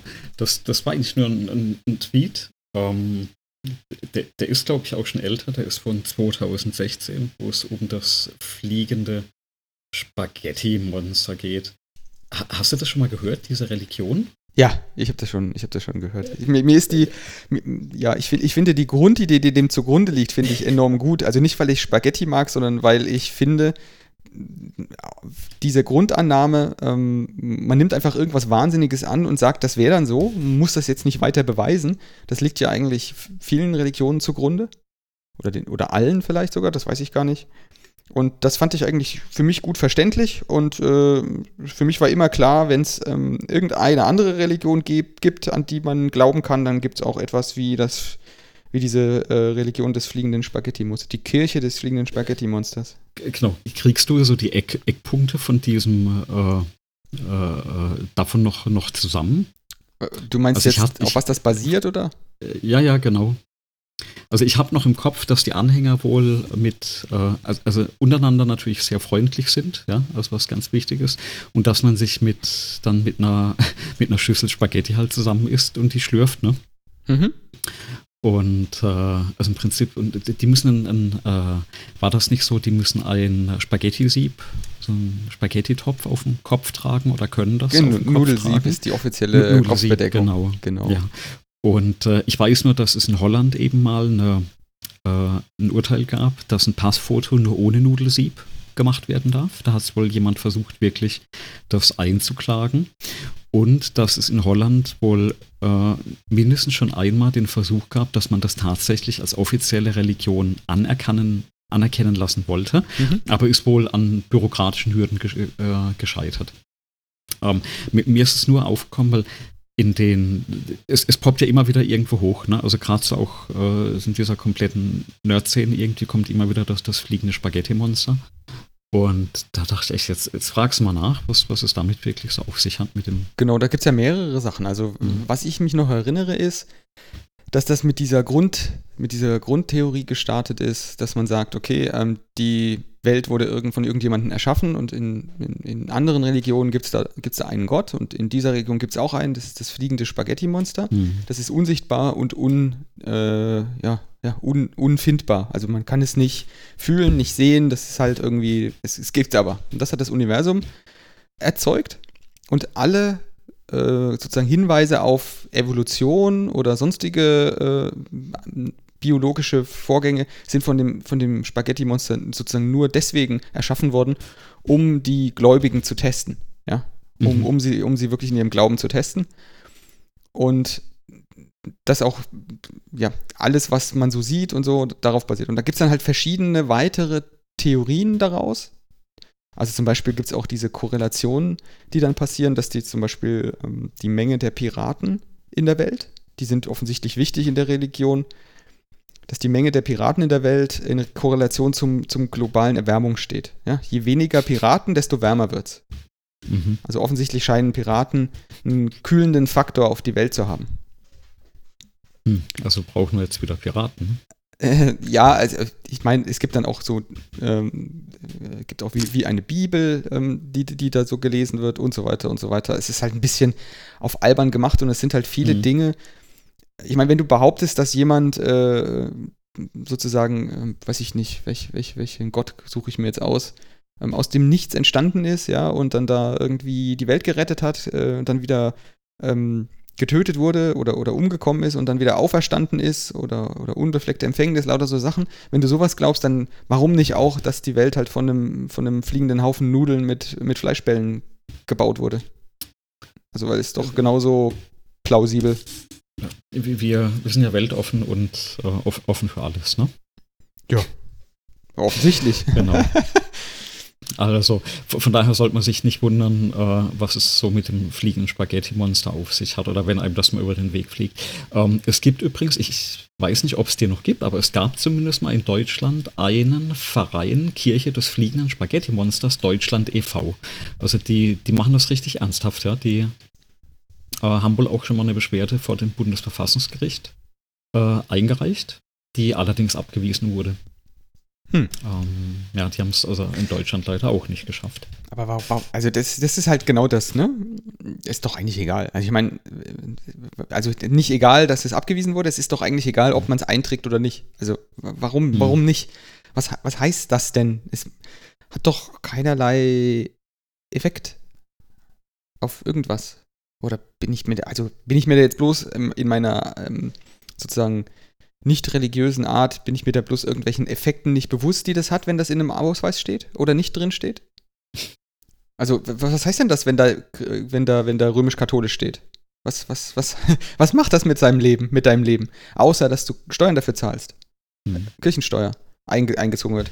Ich meine, ich habe Kirchensteuer in meinem Leben gezahlt, obwohl es in meinem Ausweis nicht steht. Muss man übrigens in Deutschland, ne? Nennt sich äh, Ausgleich. Heidensteuer, sagen die, sagt, sagte mein, äh, nannte das mein Steuerberater. Echt wahr?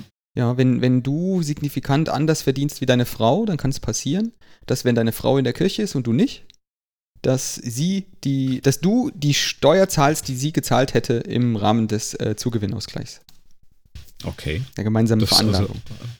Das heißt, ich habe tatsächlich in meinem Leben ähm, habe ich schon Kirchensteuer gezahlt, obwohl ich noch nie in irgendeiner Kirche Mitglied war. Ich gehe auch jetzt seitdem immer mit einem anderen Auge in so eine Kirche. Hm. Äh, also habe hab ich noch nie gehört, ist, ist eine Regelung, ist, ist mir gänzlich unbekannt, aber vielleicht weiß ja der eine oder andere was da darüber. Äh, sachdienliche Hinweise werden äh, liebend gerne entgegengenommen. Ja, ja, also es gibt tatsächlich äh, Kirchgeld ja. in glaubensverschiedener Ehe, kann man okay. da suchen. Und das ist tatsächlich, okay. ist das so, dass das äh, in manchen Ländern zum damaligen Zeitpunkt jedenfalls so war. Ich, wir haben in Thüringen ah. gelebt zu dem damaligen Zeitpunkt. Ähm, genau, und da ist das eben passiert. Okay. In Bayern Wahnsinn. ist es tatsächlich nicht mehr so interessant. Cool. So, genau. Religion und fliegende äh, Spaghetti-Monster mal bei, beiseite geschoben. Ähm, lass uns mal den, den Ernst des Lebens äh, anschauen. Du hattest ja, war das glaube ich vor zwei Wochen oder vorher schon mal so ein Tweet auch rausgezogen. Ja, also man sieht, Twitter ist so unsere Hauptquelle an, an äh, News.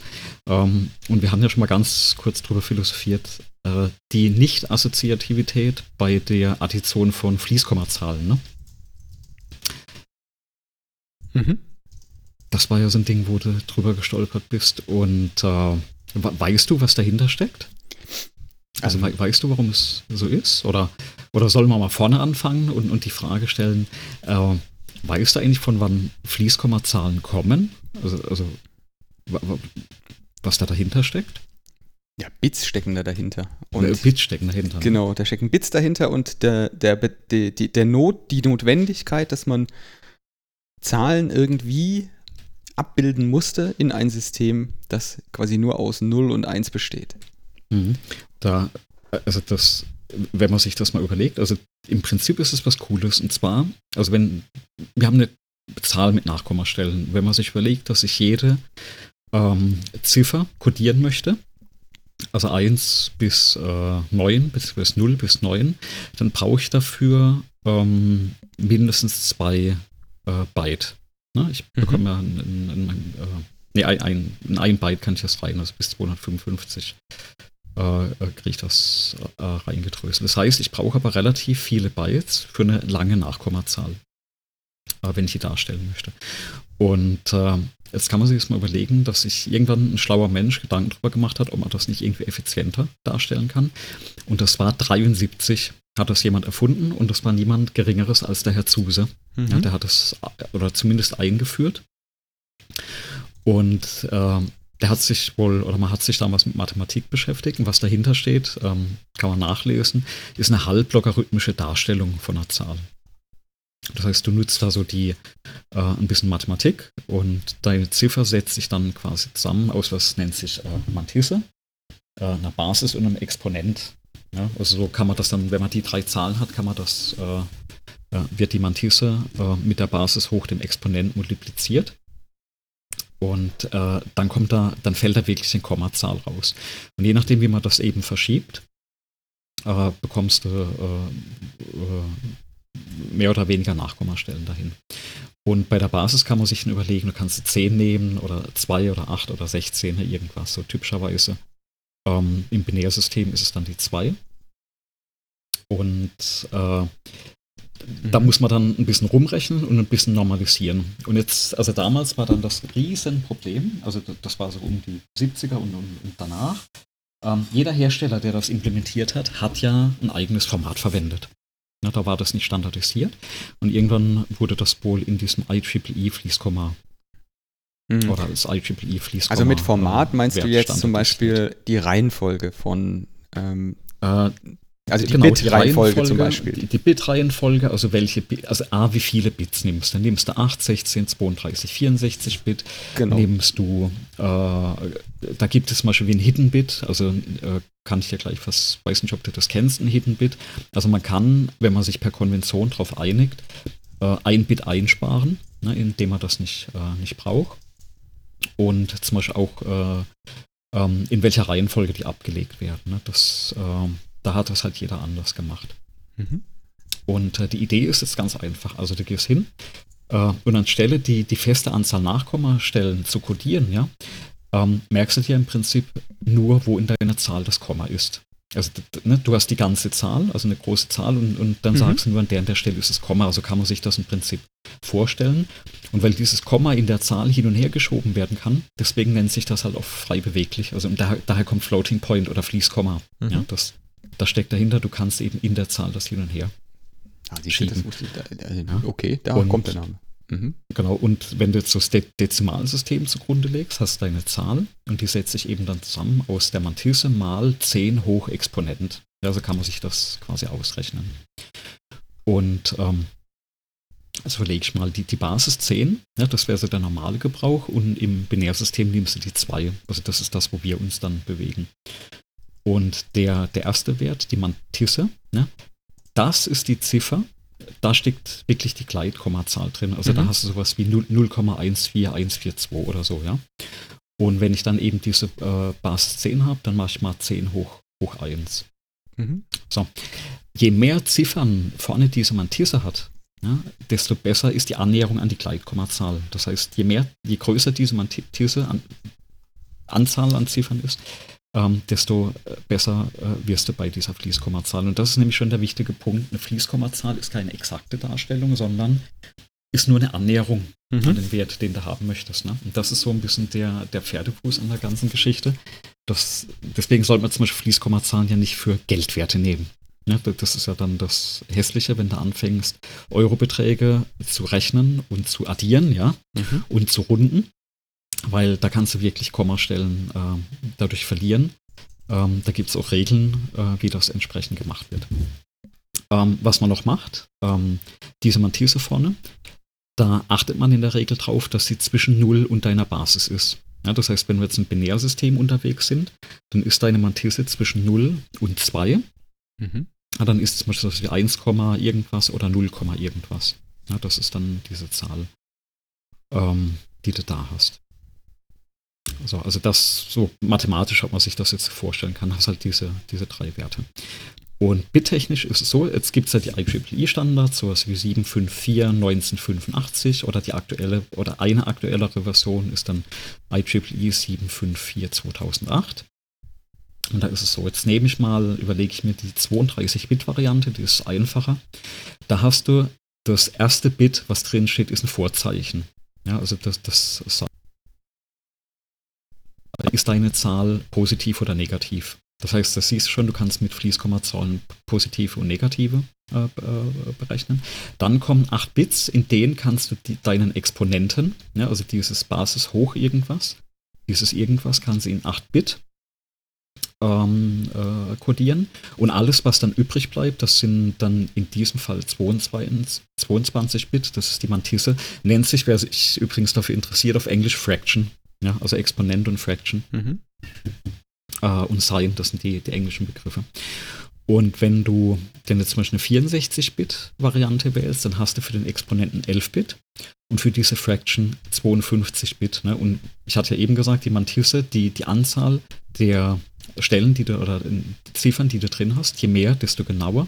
Und somit kriegst du halt eine genauere ähm, äh, dass du da eine äh, genauere Darstellung bekommst. Mhm. Äh, ich gucke jetzt mal gerade rüber, weil in den Chat, Chat gerade noch kommt. Äh, mir ist auch schon aufgefallen, dass es unterschiedliche alte Standards gibt. Genau. Ja, der eine arbeitet Bits von links ab, der andere von rechts. Genau. Woher kommt denn das? Das kommt ähm, von den Maschinen von damals. Das, äh, ähm, genau, oder? Das ist Little und Big Endian formatiert, genau, formatierte Bitfolgen.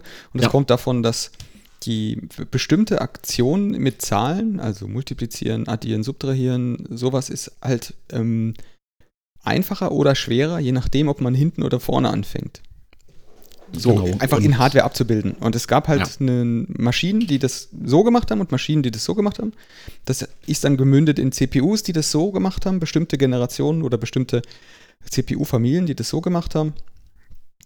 Genau, was ist denn da so ein Beispiel? Wir haben jetzt hier diese ganzen ARM-CPUs zum Beispiel oder die Atmel-Prozessoren, ähm, die sozusagen ähm, nicht X, also nicht x86 kompatibel sind, also nicht das, was wir heute unter, unter, unter x86 verstehen, die waren Big Endian.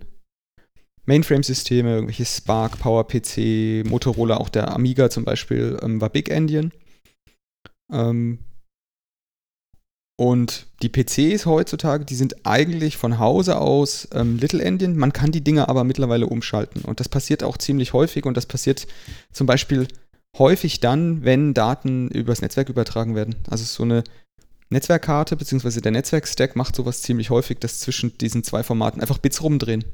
Das ist eine der, ja. eine der sehr häufigen, da gibt es sogar eigene Befehle in den CPUs, die sozusagen in einem, in einem, äh, in einer Operation im, in der CPU die Bits einmal rumdrehen.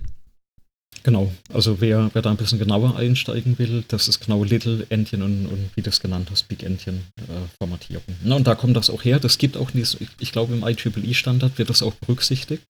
Also es gibt eben zwei Codierungen dafür, die es gibt.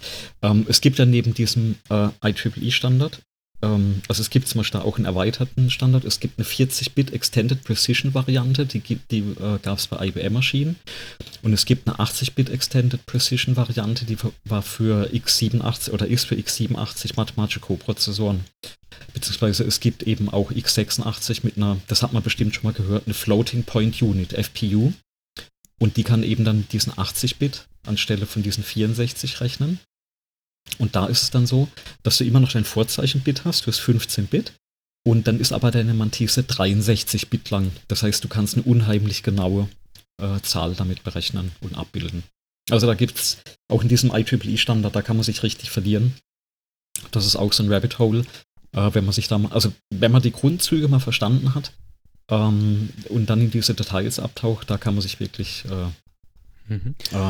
Ich möchte jetzt nicht sagen Vergnügen, aber. So, wenn man jetzt kein Hobby-Mathematiker ähm, ist, aber trotzdem ja. mit Geld rechnen will in seinem Programm, mhm. was macht man denn dann? Hm. Ähm, ich, ich würde auf jeden Fall auf Floating Point verzichten. Es gibt in den meisten, äh, in den meisten äh, Programmiersprachen gibt es sowas zum Beispiel wie Dezimal äh, als Klasse äh, oder als, als Datentyp.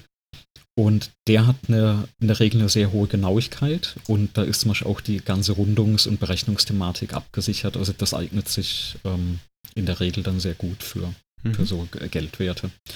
Da solltest du keine, keine Probleme haben. Was fällt mir, ich überlege gerade, fällt mir noch was ein zu Gleitkommazahlen. Genau, ich, ich hatte es, glaube ich, gesagt, Hidden Bit ist so ein Ding. Ähm, da stolpert man gerne drüber, wenn man sich dann irgendwann mit Fließkommazahlen beschäftigt. Hast du das schon mal gehört, das Hidden Bit? Nee. Ähm, das ist so. Ähm, bei tatsächlich bei diesen 16 und 32 Bit Gleitkommazahlen, also Fließkommazahlen, da kannst du ein ganzes Bit sparen. Ne? Das ist also unheimlich viel, ein ganzes Bit. Mhm. Und zwar, wenn du deine Mantisse normali normalisierst, also auf ein bestimmtes Format bringst, das bedeutet konkret, dass der Exponent immer größer 0 ist. Ja? Dann ist die erste Stelle von deiner Mantisse immer eine 1. Ne? Ah. Das heißt, du, du, schiebst so lange diese Mantisse rum, mhm. äh, bis der Exponent größer der Null ist. Und dann ist vorne immer eine 1. Und da du ja weißt, dass das immer eine 1 ist, kannst du dir sparen. Ähm, du schiebst genau, ja dann einfach eins dann, weiter. Äh, exakt. Äh, das heißt, dieses Bit brauchst du dann gar nicht mehr in deiner Gleitkommazahl kodieren. Ja. Ähm, das Problem, ähm, die Null also jetzt wirklich die Null als Zahl, die musste dann komplett anders codieren, weil aufgrund von diesem Hidden Bit ist jeder Wert in der Fließkommazahl. Mindestens 1. Äh, nee, größer, größer 0, 0, ja. Größer 0, genau. Also äh, mindestens 0,000 irgendwas. Ja, ja, ja. ja? Das, also da kommt das so ein, so ein bisschen her. Hm. Äh, also Hidden Bit, da muss man drauf achten, weil dadurch, dass das fehlt und man versucht, die Grundlagen von, äh, von so einer Fließkommazahl zu lernen, ja, dann denkt man, das stimmt mit den Bits nicht. Und das liegt halt dran, dass äh, diese 1, äh, die 1 vorne nicht kodiert wird. Also mhm. quasi nur alles in diesem Nachkommabereich von der Mantisse. Das ist vielleicht auch wichtig, ich spreche jetzt hier gerade vom Nachkommabereich. Das ist die, äh, dieses 1, und dann irgendwelche Zahlen in der Mantisse. Ja? Mhm. Also das ist, sind jetzt nicht die Nachkommastellen von der endgültigen Zahl, das sind diese Nachkommastellen in der Mantisse. So, jetzt, jetzt hast du ja, oder wir haben jetzt ja diesen Dezimaltypen da erwäh mhm. erwähnt und der ist ja sozusagen immer von einer festen Breite und bildet das immer gleich ab mhm. und du hast immer vorhersagbar, wie der reagieren wird. So, jetzt würde ich, also kenne ich aus Erfahrung, aus eigener Erfahrung, aber das ist ja die Lösung, das nehme ich jetzt immer. Warum ist das mhm, keine ist, gute Idee? Ist, also eigentlich ist eigentlich, ne, und das ist jetzt so die wirklich die, die Theorie, ist es eigentlich eine, eine, eine super Geschichte. Ähm, wäre da nicht äh, Arithmetik. Und wer, wer das schon mal gehört hat, es gibt so etwas, das nennt sich dann äh, äh, äh Fließkomma-Arithmetik. Ähm, weil du, du musst im Prinzip wissen, äh, wie du mit diesen Zahlen ähm, rechnen möchtest. Ne? Mhm. Weil du kannst jetzt nicht einfach die kompletten Bits, zum Beispiel beim Addieren, die kompletten Bits aufeinander zählen. Und ähm, jetzt kann man sich das mal vorstellen, also ich versuche das mal zu erzählen. Wenn du, fangen wir mal mit etwas Einfachem an, multiplizieren. Ja? Also, ähm, ich nehme jetzt mal eine Ziffer 1 und eine Ziffer 2. Also, und wie setzen die sich zusammen? Die erste Ziffer hat ja diese Mantisse mal Jetzt sind wir im Binärsystem, ja, mhm. mal 2 hoch den Exponenten, ja. Das ist der, der erste Teil. Und die zweite Ziffer, das ist dann die Mantisse 2 mal 2 hoch Exponent 2. Und jetzt also aus der Schule multiplizieren kein Thema.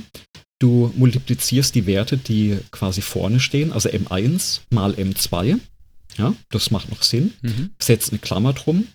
Äh, und diese beiden Exponenten, da du ja 2 hoch E1 und hinten 2 hoch E2 hast, äh, multiplizierst du die, indem du 2 hoch E1 plus E2 machst.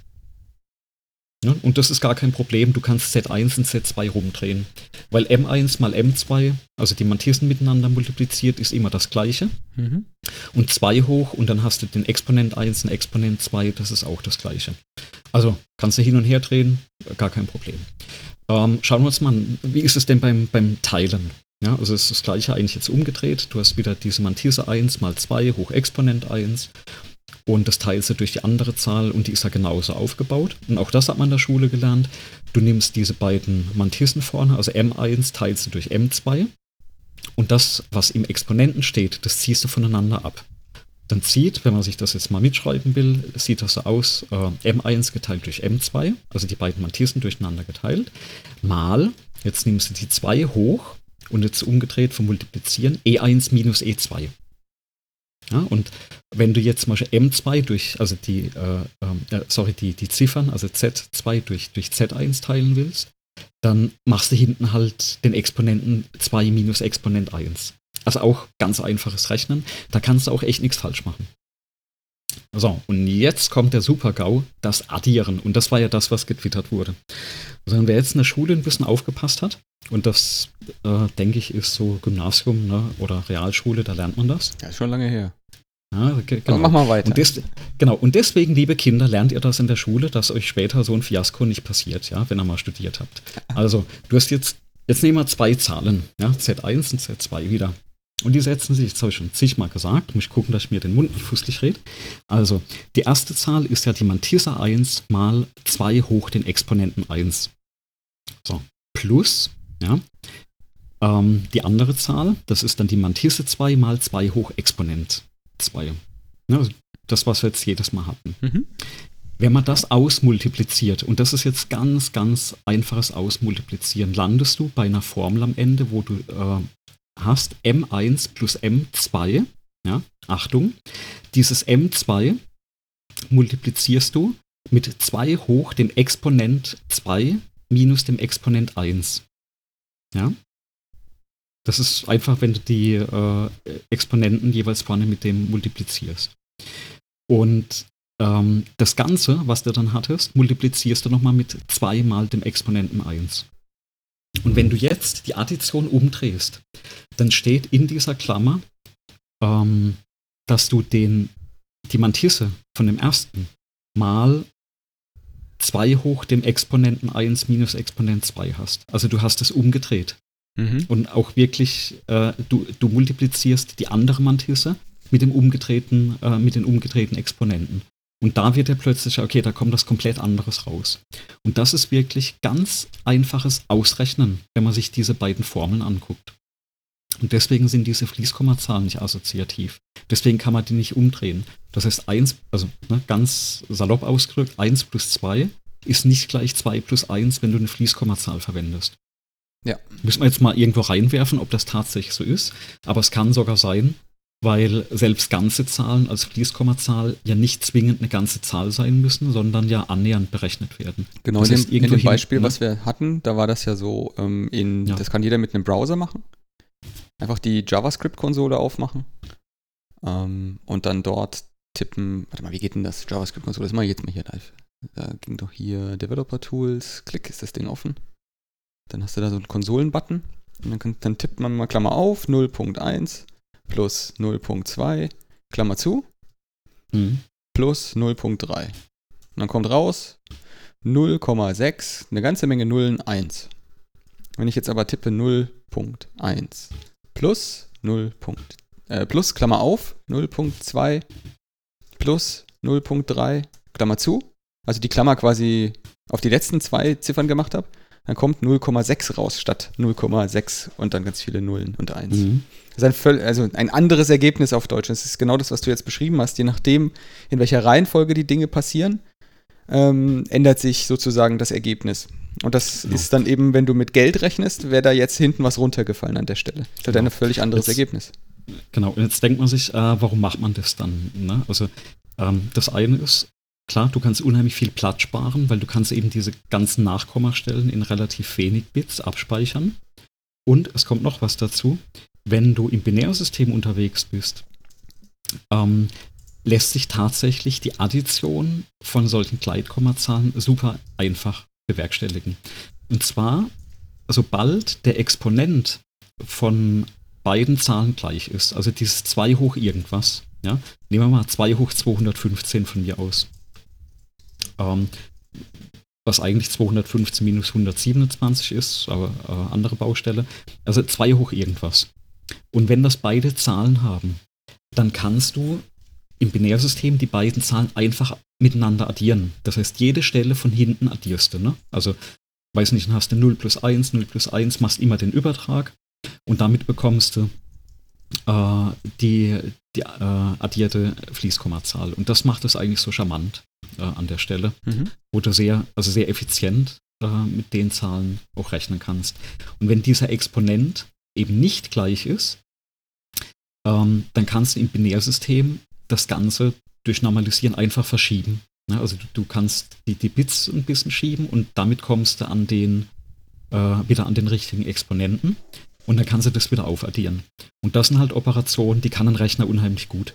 Ja, wenn du das auf Papier nachrechnest, ähm, ist das sehr umständlich. Das ist nämlich auch das Hässliche, wenn man das lernt oder versucht zu verstehen, weil das wirklich auf Papier nicht sonderlich viel Spaß macht.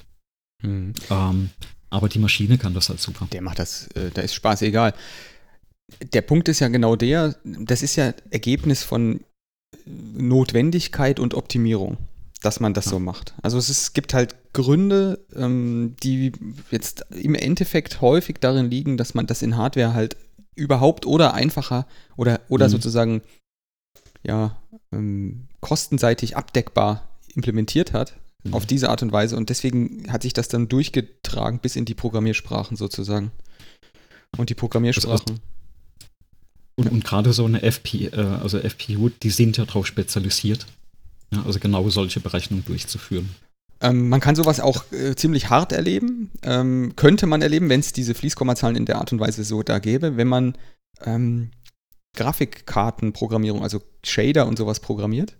Da bekommt man dann so, so Ungenauigkeiten halt optisch dargestellt im Grunde, wenn man den Shader äh, entsprechend programmiert. Deswegen Hm. wenn man, mit, wenn man damit mal anfängt, und da gibt es verschiedene solche Shader-Toy-Webseiten, wo man dann auch einfach im Browser anfangen kann, eigene kleine Programme zu schreiben, die dann auf der GPU ausgeführt werden, auf dem Grafikchip ausgeführt werden und dann dazu zu Pixeln auf dem Bildschirm führen.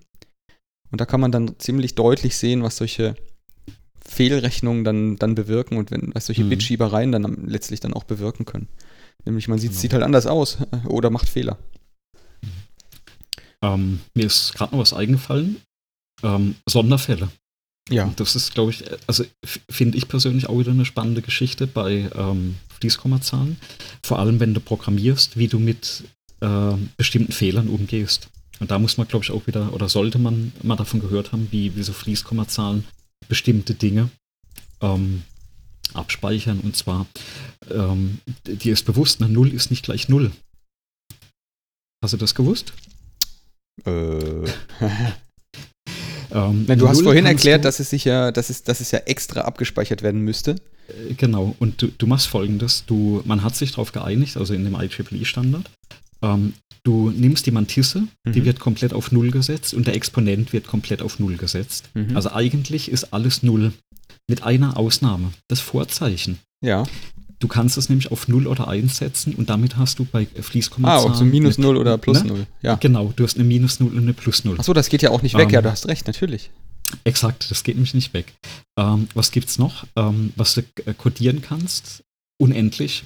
Ja, man hat sich äh, wieder darauf geeinigt, dass du den Exponenten, also das 2 hoch, das kannst du komplett auf 0 setzen und die Mantisse komplett auf 1. Das heißt, der Mhm. hintere Teil von der IEEE-Zahl äh, oder von der Fließkommazahl sind alles Einsen, der vordere Teil alles Nullen, wieder mit Ausnahme vom Vorzeichen. Und damit codierst du plus unendlich und minus unendlich.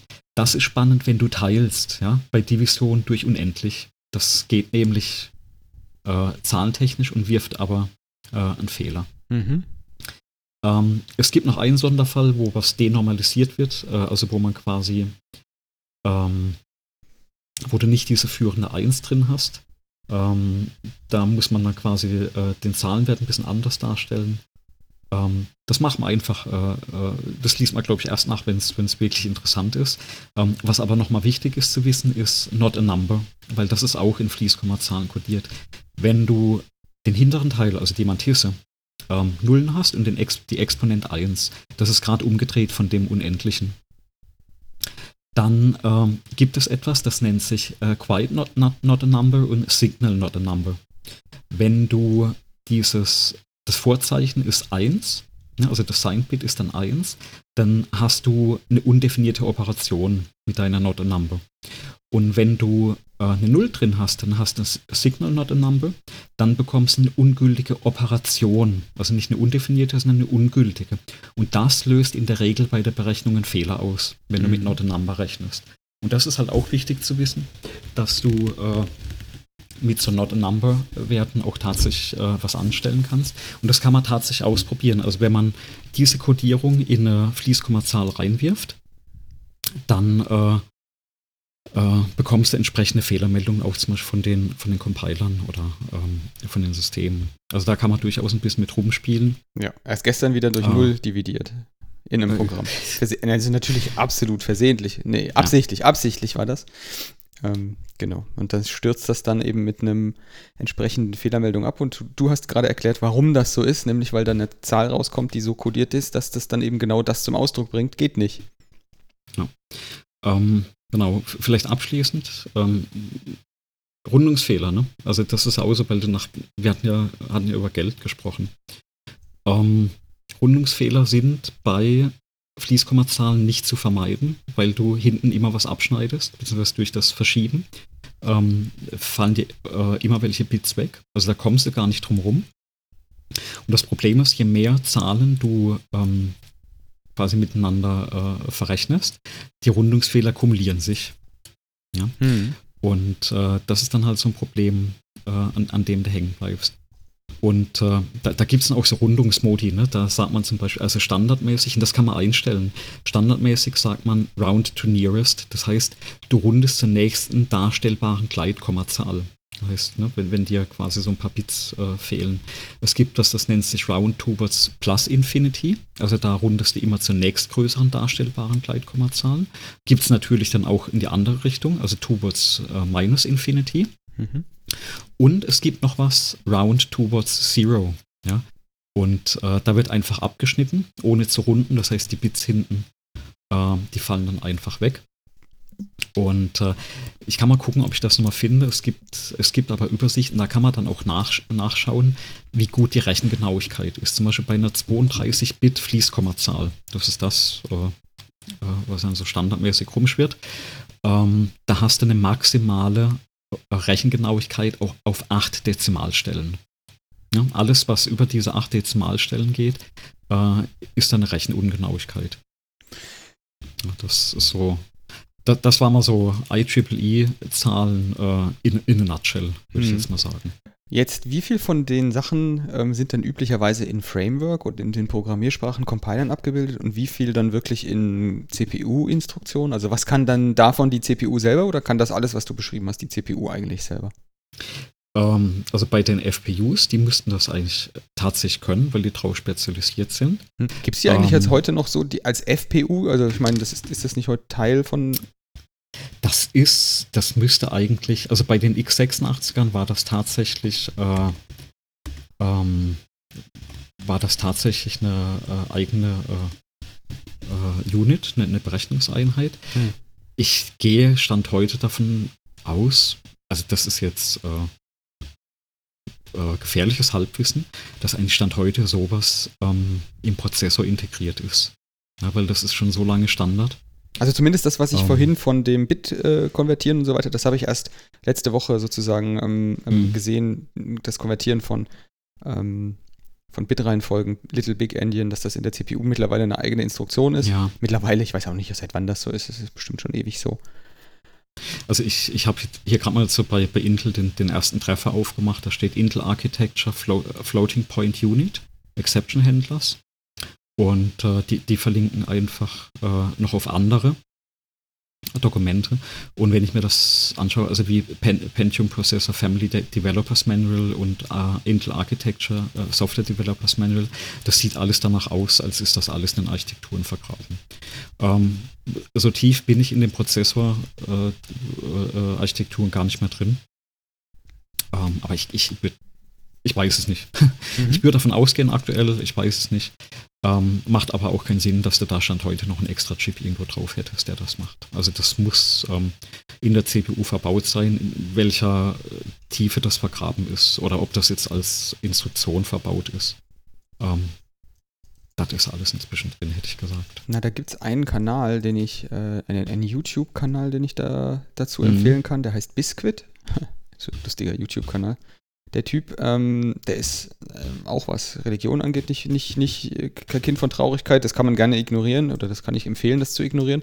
Aber der erklärt sehr detailliert, wie solche, ähm, solches Bitschieben sozusagen funktioniert. Und er hat erst mhm. auch vor kurzem hatte der, hatte der ein Video gedreht, um, um genau solche ähm, Instruktionen in einer CPU, um Bits, äh, Move Instructions sozusagen abzubilden, um, um, Bits von einem Register ins andere zu schieben mhm. oder Werte von einem Register ins andere zu schieben. Und das ist eigentlich, der hat auch ziemlich viel ja, How-to, wie irgendwelche Bitschiebereien in alten Kon Spielkonsolen funktioniert haben oder in PCs funktioniert haben und so weiter. Das kann ich, also als Kanal kann ich das empfehlen. Ich werde mal das mit den Bit-Instruktionen verschieben. Daher habe ich das auch mit dieser Reihenfolge Register zu Register-Sachen mhm. ähm, und, und, Konvertierung von, von Bitfolgen habe ich das auch noch im Kopf gehabt. Genau, das verlinke ich dann mal. Genau. Ja, Fließkommadatentypen, Augen auf beim Rechnen. Besonders wenn es dann mit, ja, Geld, genau. mit Geld ist. Ähm, Genau. Ja, wir haben jetzt in der Zwischenzeit natürlich äh, Zuhörer verloren. Das ist natürlich jetzt der Nachteil von diesem Twitch-Ding, ne? Du siehst, wie die Leute kommen und wie sie gehen. Ähm, ja, aber du. Ja, ich fand es jetzt tatsächlich äh, hochinteressant. Ähm, es ist halt die. Es beißt einen, wenn man es nicht weiß. Oder wenn man zumindest nicht einem bewusst ist, dass es das gibt, von dem du, von dem du, von dem jetzt gesprochen wurde. Ähm, einfach weil die die, diese, diese Sachen ja, trotzdem in deinem Rechner drin sind und die funktionieren ohne, dass du das, dass du das weißt oder die treffen zu, ohne dass du das weißt. Und deswegen ist es, glaube ich, ganz wichtig, sich da Gedanken zu machen, wenn man dann selber programmiert. Woher kommen Dinge und wie passiert irgendwie? Wie läuft das? Genau. Also gerade wenn, also Fließkommazahlen ist halt ein schönes Beispiel. Man sollte wissen, wie sie funktionieren, wenn man damit rechnet. Und äh, was halt diese zwei, drei äh, Pitfalls sind, ähm, was man sich auch angucken kann, sind zum Beispiel die Rechenregeln. Ja, also es ist zum Beispiel auch definiert, was, was kommt raus, wenn du mit, mit unendlich multiplizierst und solche Geschichten. Ähm, funktioniert dann alles ein bisschen anders als in der äh, Schulmathematik. Aber das ist, also das Tolle ist ja, man kann das nachlesen. Ne? Also wenn man die, die Grundzüge dann mal verstanden hatte äh, oder hat, dann kann man das recht gut nachlesen. Ähm, und wenn man da mal über ein Problem drüber stolpert. Ja, was es ja nicht gibt, ist so ein Allheilmittel. Also was, was, das, danach ist man in der heutigen Zeit oft auch auf der Suche, dass man sagt so, okay, was muss ich machen, damit ich das Problem nie wieder bedenken muss? Und das ist halt nicht so, sondern du musst deine Waffen oder dein Tool dann schon so wählen, dass es dann der, dem entspricht, was du machen willst. Meistens kommst du wahrscheinlich auch aus, mit Geschwindigkeit, äh, also mit ausreichend Geschwindigkeit durch, wenn du sozusagen diesen, das, das mit Decimal machst, meistens vielleicht. aber mhm. das wird sich trotzdem auch auf zum Beispiel Geschwindigkeit aus, auswirken, wenn du ja. da das durchziehst und das überall benutzt. Besonders wenn du halt nicht nur einmal rechnest. Also wenn du einmal mhm. eine Zahl konvertierst, dann wird es gerade wurscht sein wahrscheinlich, vor allem wenn du eh bloß an dem Vorkommateil am Ende interessiert bist. Ja. Also das kann man sich ja nochmal so vorstellen. Die, das Decimal wird ja zur Basis 10 abgespeichert. Du, du, speicherst ja diesen echten Zahlenwert ab da drin. Und die Fließkommazahlen im, im Gegensatz, die, die, speicherst du ja zur Basis 2 ab. Und deswegen kann die Maschine ja so toll damit arbeiten. Ja, weil mhm. das Ding binär funktioniert. Na, weil er halt alle Funktionen benutzen kann, die eh schon da sind, um Bits von ja. links nach rechts zu schieben.